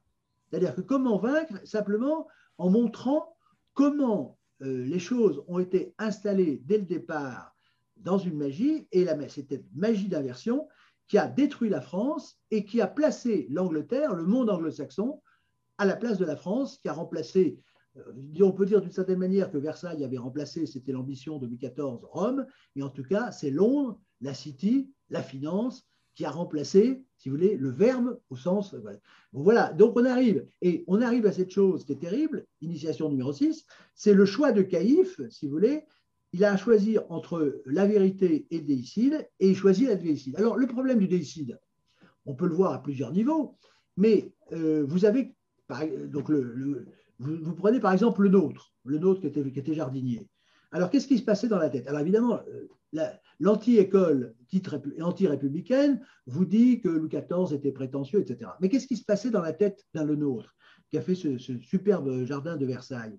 Eh bien, ce n'était pas le service du roi. Quand vous allez, euh, quand vous allez euh, à Saint-Roch, à l'église Saint-Roch, où il y a eu la mitraille de Napoléon d'ailleurs, eh bien, qu'est-ce que vous voyez? Euh, sur la pierre tombale de, disons, de a marqué à la gloire de Dieu. C'est-à-dire que l'homme de l'ancien temps qui a fait la merveille de cette merveille de la France, il était hanté par la gloire de Dieu. Et maintenant, nos contemporains sont hantés par quelle gloire? Ben, La gloire de leur nombril. C'est l'effet que nous voyons actuellement sur la tête. Alors, on veut passer maintenant, parce qu'il faut avancer peut-être, sur. Et nous, nous sommes dans cette choix où nous choisissons la vérité ou le déicide. Et celui qui ne choisit pas la, déicide, mécaniquement, euh, la vérité choisit le déicide.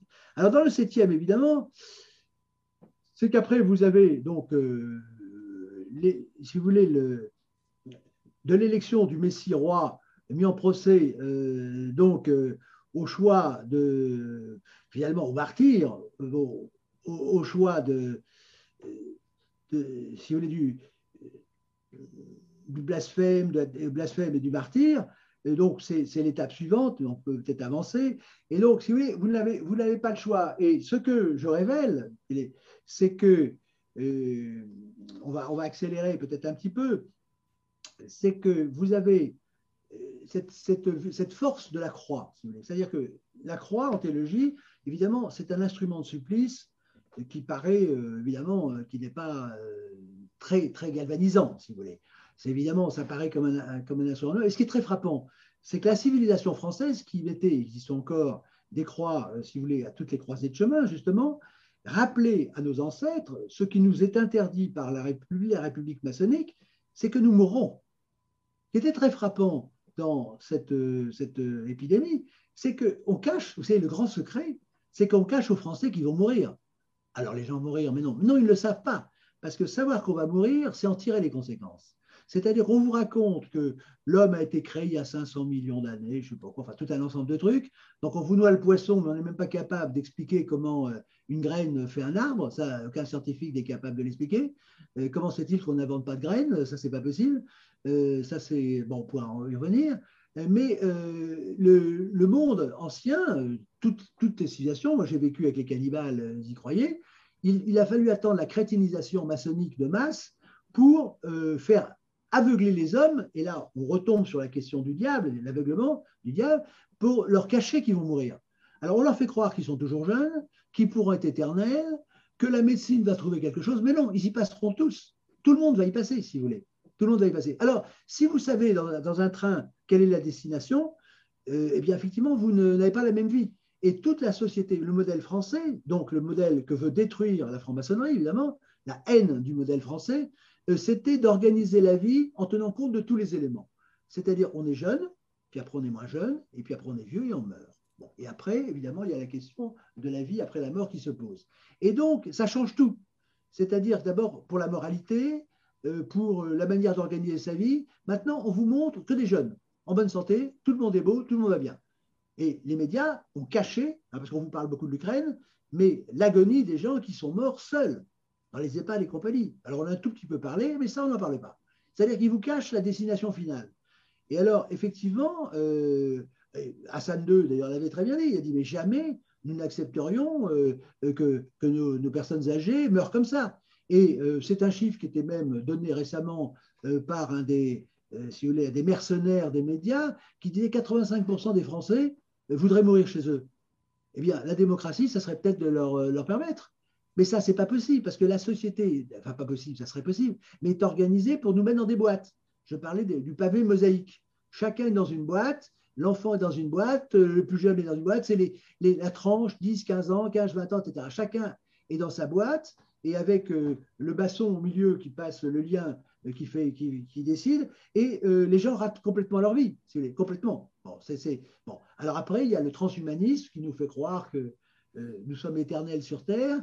Et donc, euh, la fameuse réflexion sur la société n'existe pas. Et donc, en mettant, euh, on verra après, mais ça, j'en parlerai après, la question, c'est comment juger? C'est-à-dire que vous avez trois offres, c'est ce que je dis. Il y a eu l'Ancien Testament, la première alliance dont nous pourrions parler, euh, j'entendais Bernard Lévy parler, mais personne, c'était sur CNews, n'osait lui poser la question euh, qu'il fallait lui poser. C'est-à-dire qu'actuellement, personne n'ose dire tout simplement les choses. C'est-à-dire qu'en gros, ce que disait Bernard Lévy, c'est ce qui compte dans une plante, euh, ce n'est pas, pas, les racines, mais c'est les, les, branches.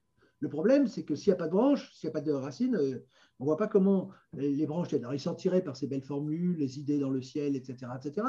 Mais moi, j'ai dit sans, sans, crainte, sans peur et sans reproche, dans mon livre Le syndrome de l'ortolan, que euh, j'ai parlé du modèle israélien qu'il fallait peut-être suivre dans certaines choses. Bon, voilà. Donc, euh, lui, il prétend qu'effectivement, les racines, ça ne compte pas. Pourquoi? Bon, ça, ce n'est pas le sujet actuellement. Bon.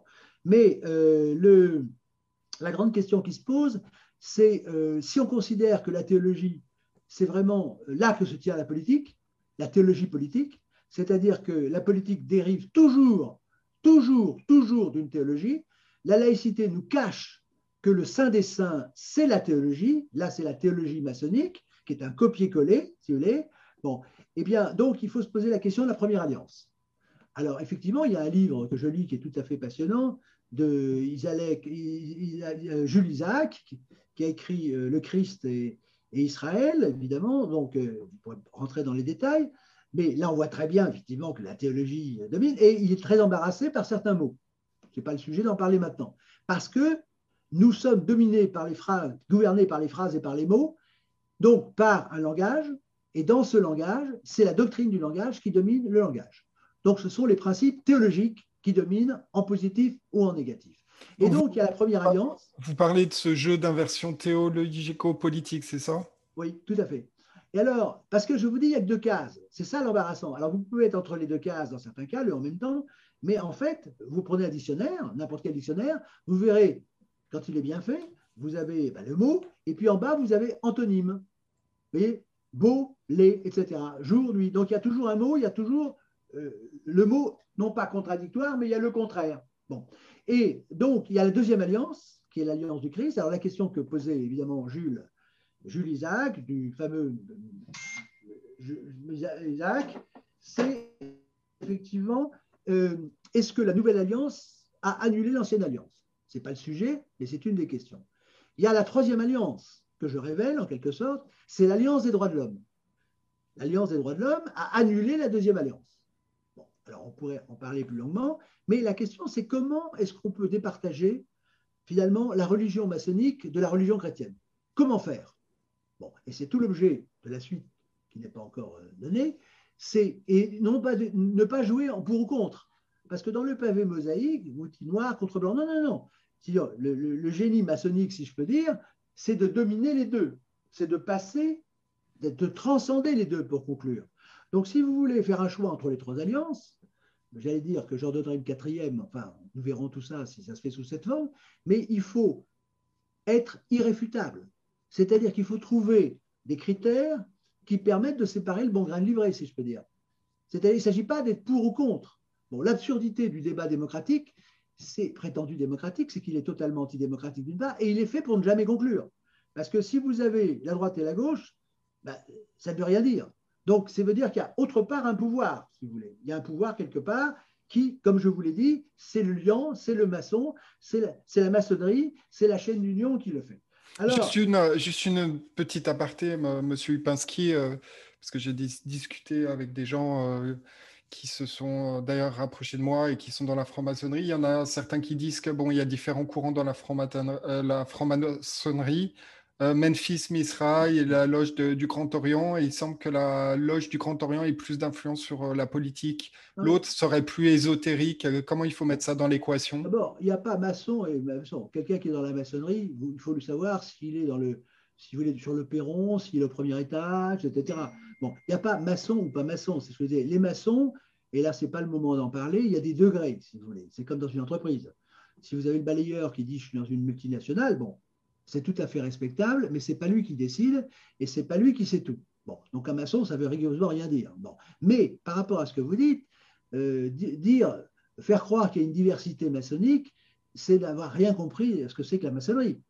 Que le Grand Orient de France, si vous ne reconnaissent pas ou pas Dieu, etc., tout ça, c'est exactement comme les. Je vais prendre une comparaison une comparaison, c'est les ordres religieux. C'est comme de dire que l'Église catholique était divisée parce qu'il y avait plusieurs, y avait plusieurs ordres religieux, les dominicains, les franciscains, les jésuites. C'est exactement du même ordre. Alors vous me direz, ah non, c'est différent parce qu'il y en a qui croient à Dieu. Bon, tout ça, ça sera vu en tout temps, mais la vérité, c'est justement l'objet de ce que je fais, c'est de montrer effectivement que dans son principe, il n'y a qu'une maçonnerie. Et elle est dans sa finalité qui n'est jamais révélée aux maçons. Et c'est ça le jeu, parce que dans, euh, j'écoutais Eric euh, euh, Lermite, qui est un matheux, bon, qui a écrit Les Ripoux et compagnie, qui a fait Les Ripoux, et il disait qu'il aime les mathématiques parce qu'il disait c'est une énigme permanente. Bon, les mathématiques, c'est une énigme à chaque fois. Et là, je traite la maçonnerie, qui a un rapport très fort avec la maçonnerie, puisque je vous rappelle que les gens ne comprennent pas que dans la, maçonnerie, c'est ce qui est visible, c'est l'équerre et le compas. Les deux outils de base qui sont révélés, ce sont des outils géométriques. Voilà. donc c'est important. Et donc, on doit, si vous voulez, régler l'énigme de la maçonnerie par justement sa propre méthode, qui est la méthode Moret géométrico, à la méthode. Donc c'est ça. Et c'est ça le but. Donc c'est une énigme qui doit être révélée de ce type. Donc, et là, actuellement, euh, j'en suis, j'ai dépassé la huitième étape et j'en suis à neuf, donc j'ai dépassé les huit que j'avais annoncé, j'en suis à deux, mais il faut euh, être irréfutable, c'est ce que je vous dis, c'est, il ne s'agit pas d'être pour ou contre la maçonnerie, et il suffit de, lui enlever son masque, si je peux dire, et à ce moment-là, tout le monde peut juger. Parce que, effectivement, j'ai parlé de, j'ai parlé de, transparence. Il est évident que si la franc-maçonnerie, si vous voulez, ne s'affiche pas telle qu'elle est, c'est-à-dire que les religieux, ben on sait qu'ils sont religieux, tel ordre, eh bien c'est quand même, alors ils disent qu'ils n'ont rien à cacher, bien entendu, mais euh, ils ne savent pas eux-mêmes très bien ce qu'ils ont à cacher. Mais il est évident que si au gouvernement, euh, il était bien indiqué quelles sont les, affiliations, eh bien effectivement, ça ferait un peu bizarre. Bon, ça ferait un peu bizarre. S'il y avait une parité, c'est qu'il n'y aurait pas qu'il y ait plus de maçons, euh, disons, au gouvernement que leur proportion. Et à ce moment-là, tout s'écroule parce que ce sont les initiés qui savent faire marcher la machine. Et comme je vous ai dit, le grand paradoxe, c'est que les maçons qui ont voulu, les fameuses lumières dont vous parlez, qui ont voulu nous apporter les lumières, eh bien, depuis que les lumières sont arrivées, tout s'éteint.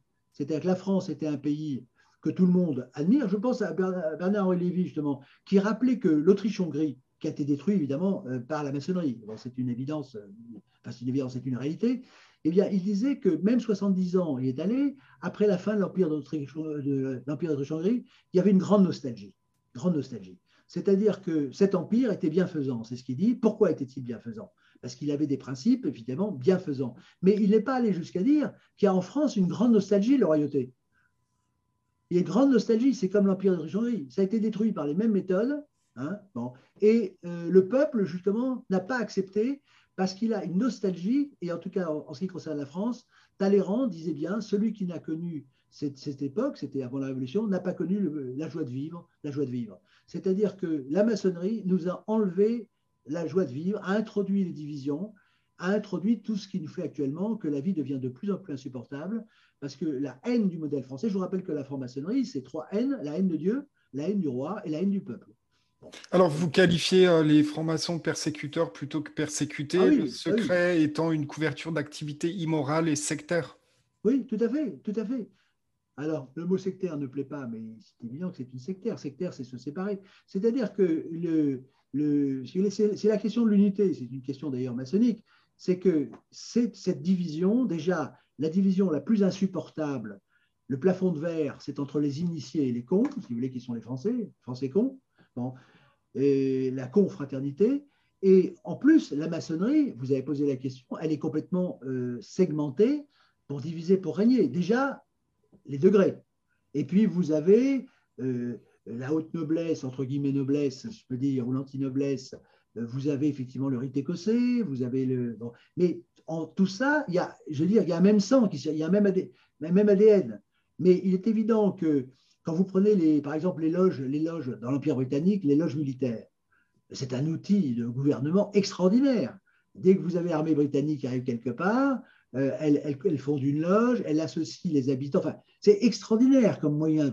moi, euh, vous prenez la méthode britannique, les Français ne le savent pas.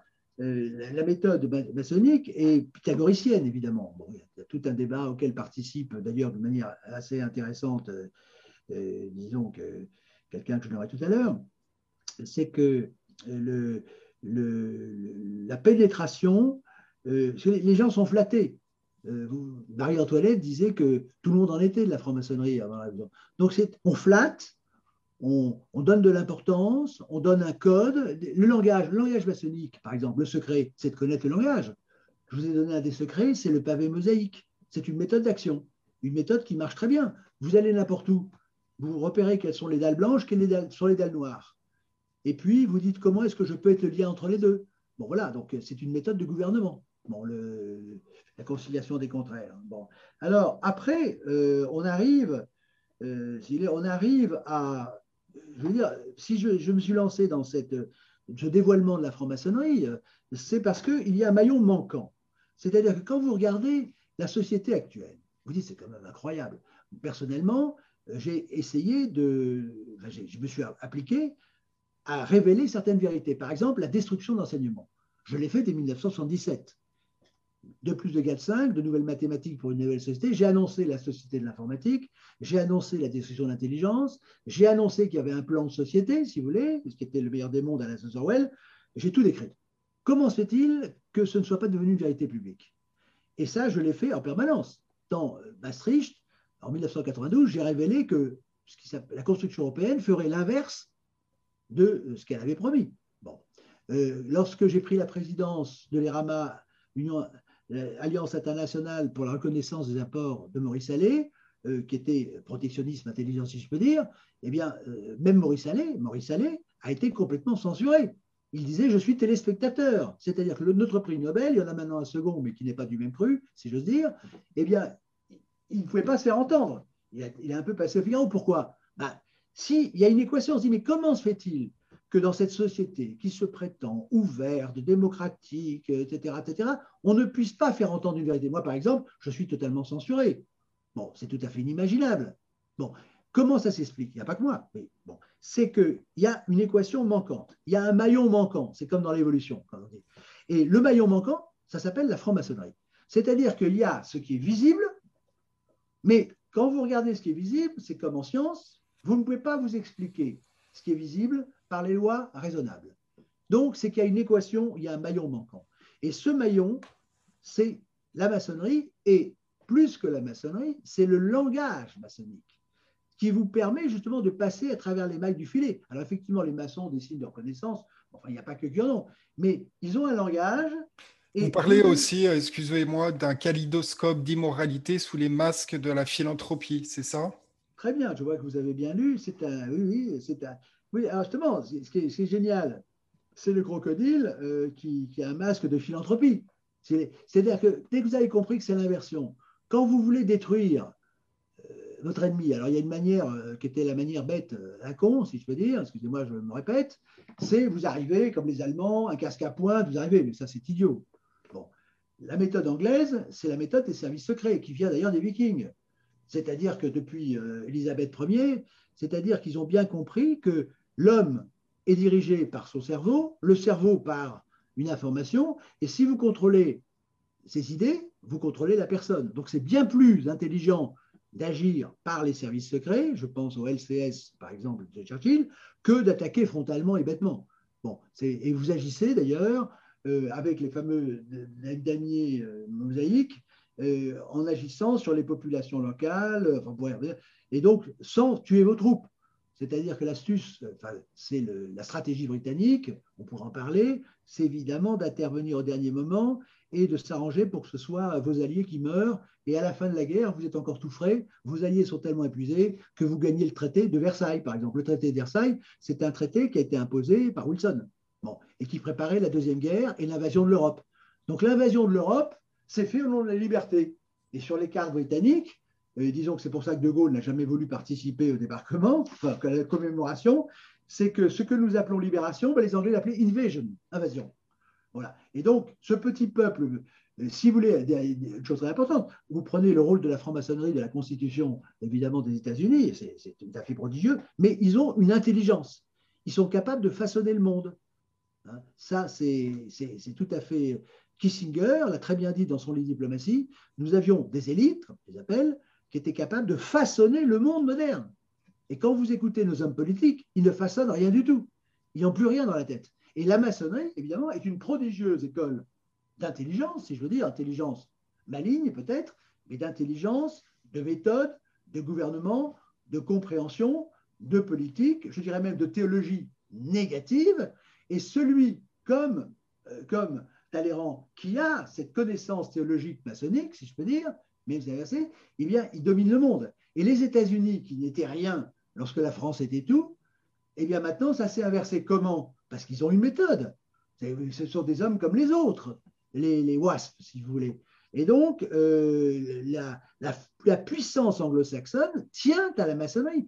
Ce qui fait la supériorité, vous prenez, c'est lorsque vous voulez, la France dominait le monde jusqu'à la mort, pas tout à fait, enfin, jusqu'à la, Révolution anglaise, je dirais de 1689 et c'est 1688, 1689. Bon.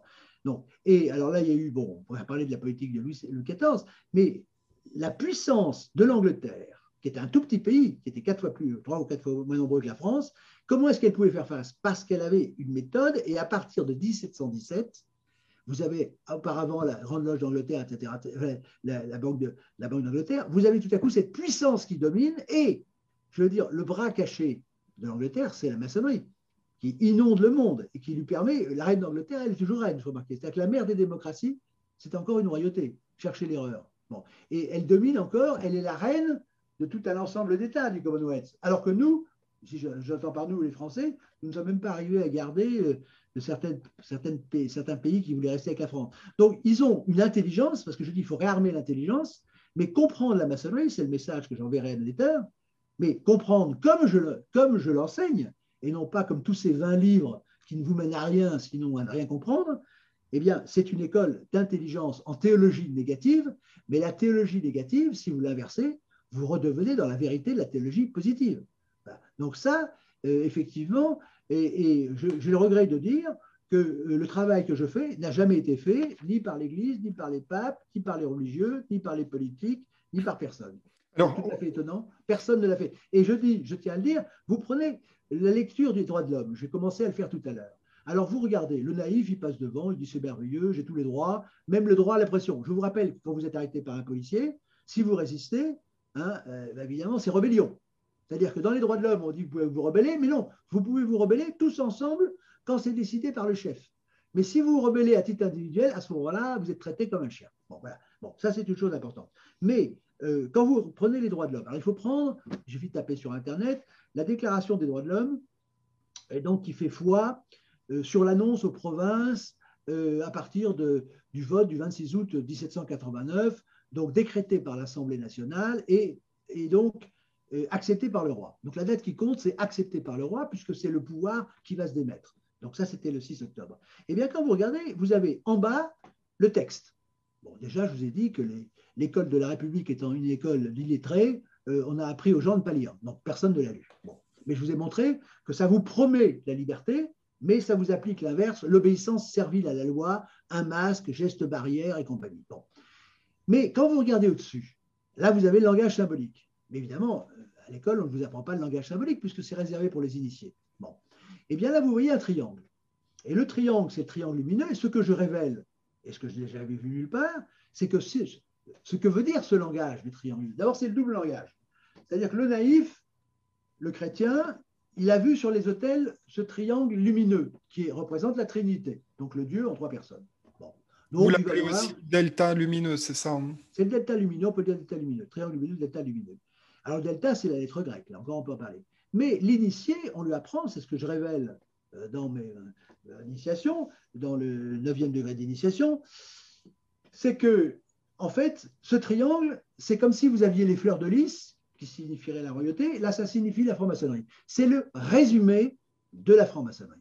C'est-à-dire que les droits de l'homme qui ont été donnés, c'est la charte en quelque sorte qui a été concédée aux Français euh, par les, révolutionnaires, c'est la, franc-maçonnerie. C'est-à-dire que la filiation de, la, déclaration des droits de l'homme, elle est maçonnique. C'est-à-dire que ce n'est pas les tables de la loi qui ont été données à Moïse, à Moïse c'est les nouvelles tables de la loi de la Troisième Alliance qui fondent les nouveaux évangiles de la République se disant française. Et ça, c'est extraordinaire parce que vous avez tout un ensemble de gens qui ont dit est-ce que c'est la franc-maçonnerie qui a fait la révolution, etc. Ils l'ont pris par le mauvais côté. Évidemment, les francs-maçons ont beau jeu de dire mais non, c'est pas nous. Euh, bon, ceci dit, le nombre de loges qu'il y avait, je donne les chiffres, euh, disant qu'il y avait des révolutions est quand même tout à fait hallucinant. Mais ils ont beau jeu de dire, il n'y avait pas un état-major banal comme l'état-major allemand qui commandait, c'est pas comme ça que ça s'est fait. C'est la révolution, je l'ai dit depuis très longtemps, c'est un fait de langage. Ce ne sont pas tant les maçons physiques, c'est et là vous retrouvez l'alliance évidemment avec l'Angleterre. C'est-à-dire que c'est bien le langage maçonnique qui a fait la révolution, c'est incontestable puisqu'ils l'ont signé. C'est signé sur les droits de l'homme. Et quand vous pensez que deux siècles plus tard, plus de siècles, personne n'a jamais dit, c'est ce que j'ai révélé, c'est une, une révélation révolutionnaire. C'est bien, nous sommes dans un régime qui n'a pas été fait par le peuple. Le peuple ne parlait pas français à l'époque, il parlait les patois, que, la République a détruit, hein, je vous rappelle. Et donc, euh, la langue française, c'était la langue du roi, et donc la langue des juristes, la langue notamment des, des francs-maçons, et effectivement, les droits de l'homme écrits en français, c'est le cadre religieux, c'est le nouvel évangile qui est signé franc-maçonnerie. Alors à partir de ce moment-là, on est sur une autoroute. C'est-à-dire que c'est ce que j'explique, c'est comment la maçonnerie qui avait imposé son évangile est le nouveau clergé de la République et domine toute la vie de la République, en particulier toutes les lois sur la famille et compagnie. Voilà. Et donc là, on est sur l'autoroute et ça ne se discute pas. On ne peut pas. La question, c'est pas d'être pour ou contre, c'est d'expliquer finalement que euh, c'est par la maçonnerie, le bras armé de l'Angleterre notamment, que les Britanniques, les, Anglo-Saxons ont abattu la France plus bas que terre actuellement. Et Macron évidemment le bon symbole, puisqu'il nous vient directement de l'Angleterre. Alors vous avez notamment deux bras, il y a l'armée britannique, évidemment, il y a la flotte britannique, et puis effectivement, il y a aussi euh, la franc-maçonnerie et la finance. Voilà. Et comme il contrôle le langage, L'Angleterre, c'est le, royaume des flux. Bon, il contrôle les flux, les flux financiers, les flux d'informations, etc. etc. et, la maçonnerie, effectivement, leur permet d'être comme Macron, de prendre toutes les formes. Vous l'avez dit vous-même, ça sera la forme du Grand Orient, la loge mixte, etc. C'est il y a toutes les formes, évidemment, mais qui ne sont que les bras d'une seule pieuvre, si vous voulez. La pieuvre a plusieurs bras, mais euh, c'est quand même une seule pieuvre. Donc, juste en, en, aparté aussi, une autre remarque que j'ai eue d'information, c'est que euh, laissant entendre que vous avez une influence catholique et plutôt conservatrice. Qu'est-ce que vous auriez à répondre à ce type de, de ah remarques Si j'ai bien compris ce que vous dites, ils disent que dans la franc-maçonnerie, il y a une influence conservatrice et catholique. Ben, je vous renvoie, je vous renvoie, il faut, il faut des. Ah, parce que, une chose que je précise, il est évident que le plafond de verre, euh, il n'y en a pas qu'un. C'est-à-dire qu'il y a le plafond de verre entre les initiés, en gros, et les cons qui sont les Français, si vous voulez, qui se croit citoyen. Ah, c'est le gag. Quand vous voyez quelqu'un qui s'appelle citoyen, euh, il n'y a aucun pouvoir. Un citoyen, à Rome, avait quand même euh, été respecté déjà, ce qui n'est pas le cas. Mais euh, il est évident que la, franc-maçonnerie a été divisée pour coller au terrain. Effectivement, vous avez besoin, il y, a, il, y a, des plafonds de verre, c'est-à-dire que le maçon du degré inférieur ne sait pas ce qu'il y a au-dessus. Bon, c'est un, un empilement de plafond de verre. Et là-dedans, évidemment, comme vous rentrez partout, c'est comme si vous disiez dans la franc-maçonnerie, il y a des Indiens, bien entendu, il y a des Africains, bien entendu, il y a de tout dans une armée. Mais ce sont, c'est pour coller au terrain. La question, c'est qu'il y a une certaine diversité, euh, une variété, mais l'esprit est le même. Et c'est l'esprit qui domine la matière. Voilà. Et donc, vous n'avez qu'une seule maçonnerie. Et si vous avez des, des choses qui apparaissent comme différentes. Ça obéit, c'est comme vous avez l'ex-armée française, vous aviez euh, des Spahis, vous aviez des, Sénégalais, etc. Il n'empêche que c'était la même armée française. Alors, vous dites euh, qu'il faut une immense haine et perfidie pour détruire l'âme d'un peuple au nom du plus pur humanisme. Qu'est-ce que vous pensez euh, C'est très clair, c'est-à-dire que ce qui est très très clair, c'est que quand vous prenez les résultats, vous voyez que la France n'a plus qu'une âme. Bon, liberté, égalité, fraternité, ça ne vous donne plus d'âme. C'est-à-dire que, on peut dire, la France a une âme, on pourrait, il y a une très belle image de cette âme, parce que la France préservait les libertés. Je l'ai dit, c'est Machiavel qui le dit. La France, il suffit d'ailleurs de se promener, vous voyez les maisons, vous prenez les villages. Ce qui est extraordinaire, c'est ce que j'ai dit tout à l'heure, euh, c'est qu'il y avait une très grande, je veux dire, variété et non pas diversité. La diversité divise, la variété unit. Il y a une très grande variété dans les villages, dans les costumes, dans, la manière de, s'alimenter, etc. Mais vous aviez un esprit qui était le même, euh, qui était cet esprit qu'on pourrait appeler français, qui était le lien euh, royal. Et il y avait une très belle image, parce que maintenant il y a les médias, mais lorsque vous aviez le dauphin, par exemple, qui naissait, euh, eh bien, vous aviez toutes les, cloches qui carillonnaient. C'est ce qui s'est fait, je vous rappelle, pour le 11 novembre 1918 mais disons qu'il y avait une âme, et cette âme, évidemment, ce n'était pas la franc-maçonnerie, c'était la catholicité, euh, et c'était, euh, si vous voulez, le culte du roi, si je peux dire le culte au bon sens du terme, c'était le respect du roi, qui était le lien entre tous. Et le roi a été remplacé par la loi, mais la loi n'a pas d'âme, alors que le roi, effectivement, c'était une famille à laquelle on s'identifiait. Et l'image, tout le monde peut la comprendre, c'est la reine d'Angleterre. La reine d'Angleterre, qui est une potiche, qui n'a pas le droit de parler qui agite la main, eh bien, même en étant potiche, en ne disant rien, en répétant ce qu'on lui dit, eh bien, vous avez tout un peuple qui a une dévotion. Donc, c'est l'image de ce qui nous a été volé, parce que je vous rappelle en particulier que le God Save the Queen, ça a été copié aux Français. C'est lorsque le roi Louis XIV était mourant, il y a Fax Salvem Regem, c'était qu'il y a une musique qui a été faite, et comme les Anglais sont des pillards, je l'ai dit, des voleurs, effectivement, ils nous prennent tout et nous le revendent. Et le, le God Save the Queen, c'est un chant français traduit en anglais. Voilà. Donc c'est vraiment une farce, si vous voulez, et on est sur le diable et le singe de Dieu. On est dans une, une singerie, et ce qui est très drôle, si je peux dire tragiquement drôle, c'est de voir des Français qui, qui disent c'est merveilleux la reine d'Angleterre, mais c'est quand même sur les Anglais qui ont fait couper la tête du roi Louis XVI, parce que l'exécution de Louis XVI, la décapitation, est un, est un rite. Il faut bien croire que c'était un rite. Hein, c'était pas personne, c'était, effectivement un acte symbolique euh, qui effectivement venait, venait effectivement d'Angleterre, qui, je vous rappelle, a montré l'exemple avec Charles Ier. Alors, on arrive doucement à la fin de cette interview. Euh, vous prenez un retour de la deuxième alliance, c'est-à-dire de replacer Dieu, la vérité et le bien en haut de la pyramide, et de déloger les imposteurs, les menteurs et ennemis de Dieu et des Français, les francs-maçons. Quelle est la manière la plus efficace de s'y prendre? N'y a-t-il que le langage? Vous faites, bon, vous faites un raccourci là euh, qui. Euh, l'idée, l'idée, c'est euh, quand je dis revenir à la deuxième alliance, je, je c'est pas une opinion. ceux qui ont fait une reprise d'entreprise, qui m'écoutent, vont comprendre ce que je veux dire. Quand vous avez une société qui est agonisante, je parle de la société française, qui ne ressemble plus à rien. Il n'y a plus rien, c'est normal. La déconstruction, à force de déconstruire, il ne reste plus rien. L'école a été détruite, euh, la foi été allée, et vous avez justement d'autres personnes qui ont une foi. Bon. Quand vous prenez les sujets un par un, désindustrialisation, abêtissement, etc., etc., eh bien, euh, c'est comme pour la santé. Euh, lorsque vous êtes malade, vous dites, tiens, quand est-ce que, depuis quand est-ce que je suis malade?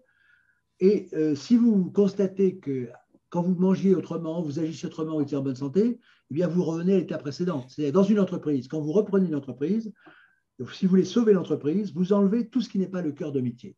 Vous gardez le cœur de métier et vous partez avec. Et là, le cœur de métier de la France, il est évident. Le modèle français, il est évident.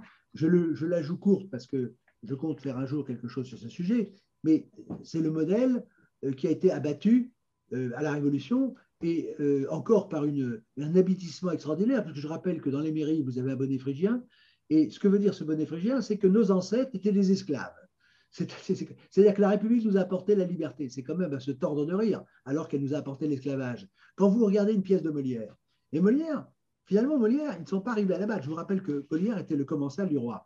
Eh bien, quand vous assistez à une pièce de Molière, et on dit euh, c'est la langue, la langue de Molière, eh bien, ça vous décrit une société vivante, une société qui, était une, société de liberté, si vous voulez. Bon.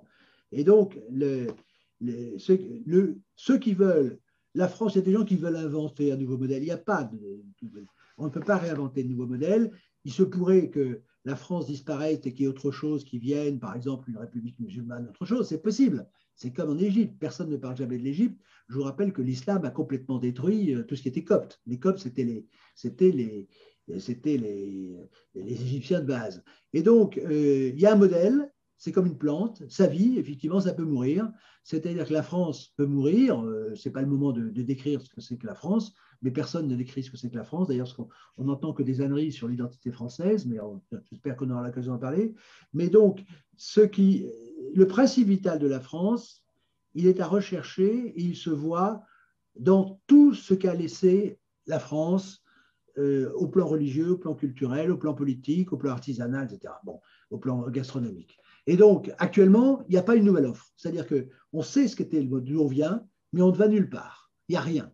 D'ailleurs, le débat à l'Assemblée, quand on dit que c'est représentatif, les partis politiques ne représentent rien. Qu'est-ce que ça veut dire l'anus euh, compagnie Ça ne veut rien dire. Excusez-moi le mauvais jeu de mots. Ensuite, vous avez que veut dire euh, même le Rassemblement national euh, ça ne veut pas dire grand-chose, finalement, une chose. Euh, quand vous prenez ensemble, ça ne veut rien dire. c'est-à-dire que ce qui représentait la France, et on le voit dans les États généraux, c'est-à-dire que l'organisation de la France était organique. C'est-à-dire que c'est comme, elle était biologique, c'était un produit bio. Résultat, c'est-à-dire qu'il y avait des personnes qui représentaient euh, la défense du territoire, en gros, c'était la noblesse, je parle de la noblesse d'épée, je ne parle pas de la noblesse d'Europe, c'est un autre sujet. Vous aviez les fils, de, donc les fils de la guerre, c'était les nobles, les fils du ciel, c'était les religieux, les fils de la terre, c'était les paysans, qui n'ont pas été états généraux, c'est dommage, évidemment. Et puis, vous avez les fils de l'industrie, c'était le tiers-état. donc, vous aviez, c'était représentatif de quelque chose. Ça voulait dire quelque chose. Les cahiers de doléances voulaient dire quelque chose parce qu'ils représentaient des corps. Mais justement, euh, dans le troisième article 3 des droits de l'homme, nul corps de l'individu ne peut exercer l'autorité qui n'en est mal expressément. C'est-à-dire que la République déteste les corps. Alors, elle déteste les corps, les provinces ont été détruites. Pisani a dit un jour le mot abominable de province a été euh, euh, disparaîtra, c'est ce qui se passe maintenant. Plus on parle de territoire. Ces territoires, ça rappelle les, les occupied territories, les territoires occupés. Donc territoire, c'est un terme militaire. Donc, ce qui est vrai, ce n'est pas la région. La région, ça ne veut rien dire. Mais ce qui est vrai, ce sont les pays. Autrefois, il y avait euh, le village, il y avait le pays, il y avait le province, la province, et puis il y avait la France, et puis il y avait. Bon. Et donc, euh, ça, c'est le, euh, la vérité. Si nous voulons vivre, le système, il est simple, il n'y a rien à réinventer. C'est comme vous, vous ne pouvez pas vous réinventer. Vous pouvez, Macron, c'est le terme de Napoléon, Napoléon, je veux dire Macron. Bon. Ce qu'il faut, c'est faire vivre l'existant. C'est-à-dire il faut faire vivre les villages, effectivement, il faut faire vivre les, refaire vivre les pays, les solidarités organiques, culturelles, c'est ça la clé. Et après, euh, parce qu'on n'est pas là uniquement pour euh, se déplacer en voiture, il faut retrouver le village. Je demandais euh, dans un village à un coiffeur, une femme qui, qu'est-ce vous êtes là depuis combien de temps? Elle me disait depuis 20 ans. Je dis qu'est-ce qui a changé dans ce village, qui est un village bien connu? Elle m'a dit ça ne vit plus. Et là, c'est un peu le bout de la fin, c'est que la franc-maçonnerie et ce monde moderne, effectivement, a tué la vie. C'est-à-dire que vous regardez à la télévision la vie des autres. Vous ne connaissez pas votre voisin, vous ne vivez pas, vous ne faites rien. Mais où, partez au tourisme? Vous allez voir ce que les autres ont fait et qui ne vit plus, si vous voulez. les églises. Vous voulez dire quoi? Qu'ils ont tué la vie, mais aussi surtout la vie rurale au, au, au bénéfice de, l'activité urbaine? Oui, c'est là qu'il faut revenir. Le, principe de géométrie, vous savez que je suis amateur, si vous voulez, la géométrie a beaucoup de qualités, mais la géométrie est d'ordre minéral. C'est-à-dire qu'elle n'est pas vivant, même si dans, la vie on retrouve des figures de géométrie. C'est-à-dire, j'ai dit qu'il y a une logique trilatérale. La logique trilatérale, c'est que nous sommes tous au cœur d'une trilogique trilatérale. Il y a le spirituel, il y a le vital et il y a le minéral. Bon. Et actuellement, dans les mathématiques, en supprimant d'ailleurs la géométrie, ils ont supprimé même le qualitatif. C'est-à-dire que nous marchons sur un sixième de logique. Et effectivement, la mort de la campagne est consubstantielle, je veux dire, au principe de la franc-maçonnerie, qui est l'esprit de géométrie. L'esprit de géométrie, euh, c'est l'usine, la reproduction, la multiplication, etc. Mais ce n'est pas la vie. Et ce qui a été, euh, ce que la République franc-maçonne et le langage franc-maçon ont fait, c'est qu'ils ont réduit à leur méthode qui est liée à la royale et qui n'inclut pas ni la biologie, si vous voulez, au, vrai sens du terme, ni le vrai spirituel. Ce sont des formes mortes. C'est-à-dire que la franc-maçonnerie, et là, Bauer dit une chose très intéressante nous en parlerons, à la Bauer, parce qu'il se pose de bonnes questions, c'est peut-être pour ça qu'il a plus la même place qu'avant, euh, c'est, si vous voulez, euh, c'est l'origine euh, pythagoricienne. Et euh, chez Pythagore, que j'ai bien décrit, l'école pythagoricienne, qui est une école initiatique, bien entendu, avec les acousmatikoi et les mathématikoi, c'est-à-dire qu'il y a toujours les initiés et les cons, excusez-moi, mais c'est pour ceux qui n'auraient pas compris euh, comment on les traite, eh bien, il y a les initiés et les autres. Et Eurytos, qui est un disciple de Pythagore, se voit un jour poser une question sur un plateau de l'époque. Les plateaux de l'époque, ce n'était pas BFM TV ou autre, excusez-moi la publicité, c'était une plage où il y avait du sable, on pouvait bon, ou ailleurs d'ailleurs. Bon. Et quelqu'un lui dit, mais vous dites que tout est nombre, parce que pour les pythagoriciens, tout est nombre. Mais l'homme n'est pas un nombre. Alors Eurytos, le pythagoricien Eurytos, ne se démontre pas. Il dit, mais je vais vous prouver que l'homme est un nombre. Vous rendez compte Ça, c'était il, y a, il y a 2500 ans. Hein, bon. Il dit, je vais vous prouver que c'est un nombre. Et il dit à la personne en question de s'allonger sur le sable. La personne s'allonge, évidemment. Alors il prend son doigt et tout autour de la personne, il dessine la silhouette. Il dessine la silhouette, les gens, etc. Et là, donc, c'est une ligne fermée. Donc, il a enfermé l'homme dans cette figure de géométrie, en quelque sorte. Et puis après, il prend des cailloux. Et je vous rappelle que caillou, c'est calculus, le calcul. Et il met des cailloux tout au long de cette ligne. Et puis après, il compte les cailloux, et là je dis ça pour l'humour, il dit 666. Donc l'homme est bien un nombre. Qu'est-ce qu'il voulait dire? Il voulait dire que l'homme, évidemment, n'est pas un nombre essentiellement, mais il peut être enfermé dans une figure de géométrie et la figure de géométrie peut être réductible au nombre. C'est ce que les pythagoriciens appellent l'arithmo-géométrie. Trois triangles. Et là, on est déjà dans l'initiation maçonnique. Et donc, le monde moderne nous a enfermés dans des nombres et dans des algorithmes. C'est la fameuse phrase Je connais votre algorithme, je sais combien, je suis votre algorithme, je compte vos palpitations cardiaques. C'est-à-dire que le monde moderne réalise, réalise sans frein le rêve des pythagoriciens. Et là, vous retrouvez l'initiation maçonnique. C'est pour ça que je dis, si vous voulez réarmer votre intelligence, comprenez ce que je vous dirai sur la franc-maçonnerie qui, hélas, c'est pour ça que je vous dis, il ne s'agit pas d'être pour ou contre. Alors on peut, on peut dire c'est une secte, c'est une secte, etc. Mais surtout, ce qui est important, c'est de comprendre en quoi elle est intrinsèquement perverse, si vous voulez, c'est que c'est un signe de mort. La franc-maçonnerie qui a tué le spirituel, qui tue le biologique, on le voit dans toutes les lois, elle est un instrument de mort, j'allais dire, à son insu. C'est-à-dire que le maçon est cocu. C'est ça qu'il faut bien comprendre. Le macron de base, il est cocu. Il n'est absolument pas initié. Il est un peu plus initié que le con qui est, qui est, un profane, mais lui-même, on a toujours un plus con que soi, si vous voulez, pour reprendre une expression. C'est-à-dire que c'est un millefeuille et dans lequel la feuille du dessous ne sait pas ce qu'il y a au-dessus. Et là, on tombe. Ce n'est pas l'occasion d'aller plus loin, mais donc, dans cette initiation, et la mort, c'est que la franc-maçonnerie fait passer les fils du spirituel et d'autres à sens inverse, même du pouvoir. Parce que la, révolution s'est faite contre le pouvoir, soi-disant.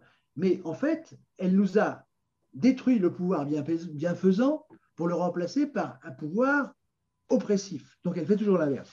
Et donc là, on arrive, puisque vous l'avez dit, euh, si vous voulez, à la fin, c'est que notre système politique est fait pour nous faire glisser constamment à gauche. Mais à gauche, je vous dis, la métrique de la politique, c'est droite et gauche. Droite, c'est Dieu, le roi, et gauche, évidemment, c'est l'inverse. C'est la laïcité et c'est la diffusion dans les lobbies.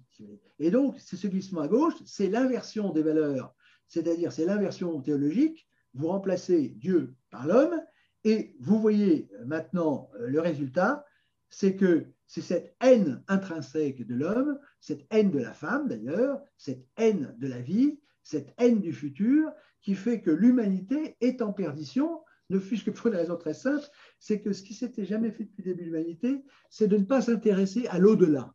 Alors les maçons font semblant d'être au-delà, et ils le sont jusqu'à un certain point, c'est-à-dire que ceux qui ne trouvent pas leur nourriture dans euh, cette nullité intellectuelle sont attirés par la tradition maçonnique, j'emploie le mot, c'est-à-dire que d'une certaine manière, la franc-maçonnerie est le dernier refuge de la tradition. C'est ça que je dis c'est plus subtil que ce qu'un peuple devrait penser, c'est-à-dire qu'ils ont, et, ils croient le trouver là, et ceux qui cherchent la tradition retrouvent cette destruction mortifère. C'est tout ça que je, ne veux pas aller plus loin maintenant, mais qui est, qui est la clé, et je veux dire, avec cette idée qu'il ne faut jamais perdre vue, nous ne sommes pas en laïcité, il y a un clergé, c'est le clergé de la franc-maçonnerie, avec cette religion de droit de l'homme qui a inversé la religion qui avait fait la gloire, le salut, la richesse et la suprématie au bon sens du terme de la France. Et la France ne pourra pas revenir si elle n'inverse pas les fils, vous voyez ce que je veux dire? C'est pas, on peut dire de revenir à deux dialogues, mais il faut inverser les fils qui ont fait dominer la maçonnerie anglaise et derrière la maçonnerie anglaise, ce monde anglo-saxon qui est en train de détruire l'humanité. C'est-à-dire que je vous rappelle quand même le fondement des États-Unis, c'est trois choses. Le puritanisme, ça conduit à la prostitution. Bon. Deuxièmement, l'esclavage, fondement des États-Unis, les fameuses libertés. Et le troisièmement, c'est le génocide des Indiens. Voilà le genre de choses qui dominent le monde. Et ce qui est tragique, c'est qu'on voit actuellement la politique des États-Unis, qui est une politique comme le disaient les Indiens, pourquoi veulent-ils tout? Ils veulent tout. Et là, on est, euh, on va, vers, euh, toujours plus vers cet abîme. Et la France, et c'est le mot de la fin si vous voulez, c'est à moins que vous me posiez une autre question, si vous voulez, c'est la France a le dépôt des vraies valeurs. Et ce qui prouve que ce que je dis est vrai, c'est que dépit de toutes les calomnies des francs-maçons sur la royauté, sur la religion catholique, eh bien, le monde entier d'instinct, le peuple, démocratiquement, si j'en tiens un mot, les peuples sentent que c'est la France qui a le tabernacle des vraies valeurs. Et ça, c'est quand même euh, quelque chose d'extraordinaire, c'est que de même que les peuples d'Autriche-Hongrie euh, rêvent encore d'Autriche-Hongrie, même Macron rêve encore de la royauté, puisque dans mon livre qui est là, j'ai dit la figure du roi, Macron disait il manque au processus démocratique, il y a un vide, un absent, c'est la figure du roi. Et donc, ça peut paraître fou, mais quand on fait marcher son cerveau normalement, on voit qu'il y a un maillon manquant, c'est le nouveau clergé. Et effectivement, c'est une religion inversée. Et tant qu'à faire, si on a une religion inversée, il vaut mieux avoir la vraie religion. Et j'ai à dire, si on a un roi comme Macron inversé, eh bien, ceci dit, il n'y a pas de candidat, je vous rassure, actuellement, parce que c'est la désolation de ce côté-là. Mais il vaut mieux un homme qui ne change pas toutes les deux minutes et euh, revenir en tout cas, euh, on appelle ça la deuxième alliance, euh, on peut l'appeler comme ça, mais c'est revenir aux fondamentaux, aux principes vitaux, spirituels, intellectuels, culturels qui ont fait la France et qui, par la personne du roi, comme en Autriche-Hongrie, avaient préservé les peuples. C'est-à-dire que ce qui est frappant, contrairement à la conquête de l'Angleterre par les Romains et autres, c'est que la royauté française avait gardé ce, ce millefeuille, d'une certaine manière, cette, variété qui faisait que les Bretons, euh, les Alsaciens, les Provençaux, les, Arvernes et autres vivaient chacun leur identité sous la clé de voûte, effectivement, de la royauté et la catholicité. C'est-à-dire, c'était la, même Bernard-Henri Lévy est obligé de reconnaître, c'est-à-dire c'est la, la, recette magique de la démocratie qui préserve les coutumes, les, euh, les coutumes, les usages, les patois, cette variété, cette variété que nous avons perdue euh, actuellement et qui est en train euh, de transformer tout le monde en des zombies, en, une sorte de prolétaire intellectuel, bachelier, qui ne sait rien et compagnie. Voilà. En tout cas, c'est voilà. Donc, en tout cas, la clé, c'est que cette laïcité, de toute façon, ne va pas pouvoir tenir très longtemps. Mais en tout cas, c'est elle qui nous tue. Et vous avez parlé de l'âme. Il n'y a pas de peuple sans âme populaire. Et maintenant, il n'y a plus d'âme populaire. L'individualisme, c'est évidemment la mort de l'âme. Et ce que nous aimons, et nous l'avons vu lors de, ce coronavirus, nous aimons nous retrouver ensemble et nous aimons communier sur des vraies valeurs. Ce qui compte, ce n'est pas la fraternité, puisqu'il faut même perdre, nous n'en avons plus, puisque Dieu n'existe pas, n'est-ce pas, pour la laïcité, mais euh, ce qu'il faut, c'est une communion. Et la clé du catholicisme, c'était la présence réelle copiée par les maçons, justement, avec la petite delta lumineuse, et surtout cette communion que l'on retrouvait dans ces fêtes, cette manière de se retrouver. Parce que le but de la vie, c'est pas Internet, c'est pas de regarder les autres à la télévision, c'est de vivre soi-même. Alors il y a une équation, et j'en parlerai pas plus, c'est évidemment la question technique effectivement, il y a cet élément, cette, crémaillère dont j'ai parlé dans mes livres précédents, la perversion mathématique, c'est cette mathématisation euh, qui évidemment nous conduit à, l'homme qui est zéro. J'avais fait un article dans la revue Autrement, euh, je disais déjà à l'époque, c'était dans les années 90, nous allons vers un pouvoir infini et un homme nul si nous continuons dans cette voie. Et hélas, la franc-maçonnerie, évidemment, c'est un accélérateur dans cette voie il n'y a aucun frein pour revenir à l'humanité. Et l'humanisme maçon, c'est la destruction de l'homme. Alors, euh, on arrive euh, donc à la fin de cette interview. Juste une dernière question, euh, Monsieur Upinski. Quel message donnez-vous aujourd'hui aux individus qui sont dans la franc-maçonnerie En quelques mots? ah bah, est bonne celle-là. Bon, je dirais que d'une manière générale, mon message, si vous voulez, c'est de dire que l'âme d'invisibilité est théologique. Et ça, les francs-maçons l'ont compris. Bon, le problème, c'est qu'ils le font à l'envers. Donc, d'une manière générale, il faut se réarmer, se mobiliser, agir. Il faut vraiment vouloir changer les choses. Il faut s'engager en rendant visible quelles sont les armes de la franc-maçonnerie. Pour s'en emparer bien dû, il faut s'en engager. Je dirais qu'il faut diffuser, euh, notamment, en particulier, notre entretien. Et euh, il faut vraiment comprendre, suivre pas à pas cette initiation à la magie noire et à l'art royal que je n'ai pas terminé, mais il faut bien réfléchir, s'en emparer. Et puis, donc ça, c'est pour tout le monde. Mais concrètement, j'avais lancé un appel aux guerriers.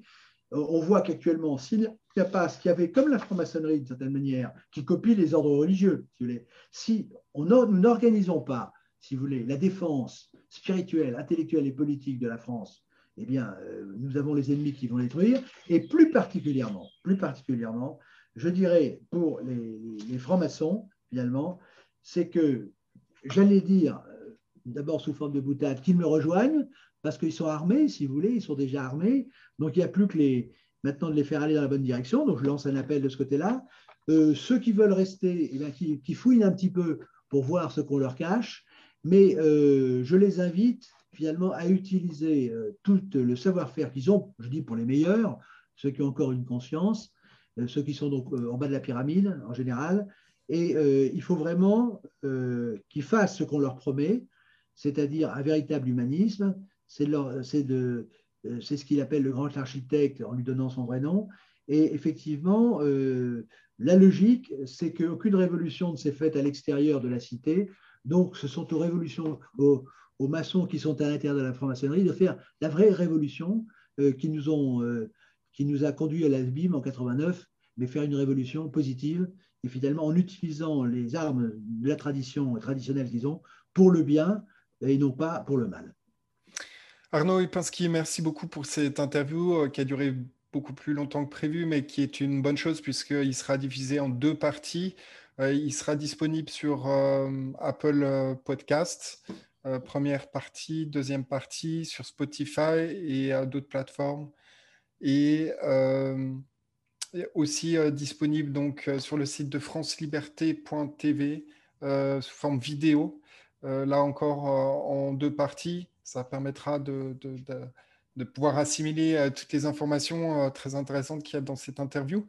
Et les, différents, les différents points qu'on a abordés. Est-ce que vous voulez rajouter un dernier mot sur cette interview?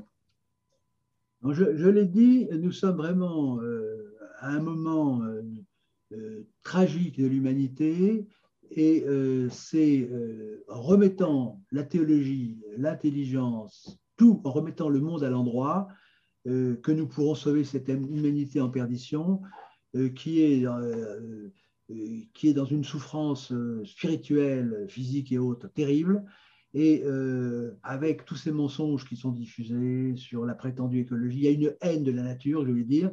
Et donc, il faut vraiment que les élites, les vrais, se mobilisent pour remettre ce monde à l'endroit, ce qui n'est pas une mince affaire. Donc, j'invite les maçons qui sont intéressés, si je peux dire, par le bien, euh, à faire ce qu'on leur a promis et euh, ce qui est trahi, parce qu'on on les conduit à l'inverse de, leurs promesses, comme tout ce qui est fait à l'extérieur. Et ceci dit, les autres, ceux qui veulent vraiment agir, euh, je les invite éventuellement à me contacter, mais il y a un travail titanesque, mais qui est nécessaire parce que nous allons, nous y sommes déjà à l'abîme, et il y a pour l'instant, sauf la nature des choses, heureusement, c'est-à-dire que la nature aura le dernier mot, bon, ça on ne doit pas l'attendre, mais l'intelligence, ça consiste quand même euh, à, prévenir et ne pas attendre que les choses se fassent tout seules euh, dans les douleurs de l'enfantement. Parfait, merci beaucoup. Euh, je précise aux auditeurs que donc, cette interview sera en deux parties. Il y aura aussi la version intégrale qui sera diffusée sur les plateformes de podcasting, donc Apple Podcasts, Spotify, le site de franceliberté.tv. Inscrivez-vous euh, aux notifications de, nouveaux messages, abonnez-vous à la chaîne YouTube et surtout, euh, abonnez-vous sur le canal Telegram de France Liberté pour suivre. Euh, et puis, et puis excusez-moi d'ajouter, vous pouvez, sur les éditeurs, voir sur Réarmer l'intelligence, au-delà bien entendu ce que vous dites, revoir la succession de ces carèmes initiatiques et de me donner évidemment le retour qui sera toujours bienvenu. Voilà. Et merci de m'avoir invité euh, pour euh, faire euh, ce bon travail, la bonne cause et, remettre le monde à l'endroit, si je peux dire. Merci, M. Monsieur Upinski. Merci, monsieur. Merci.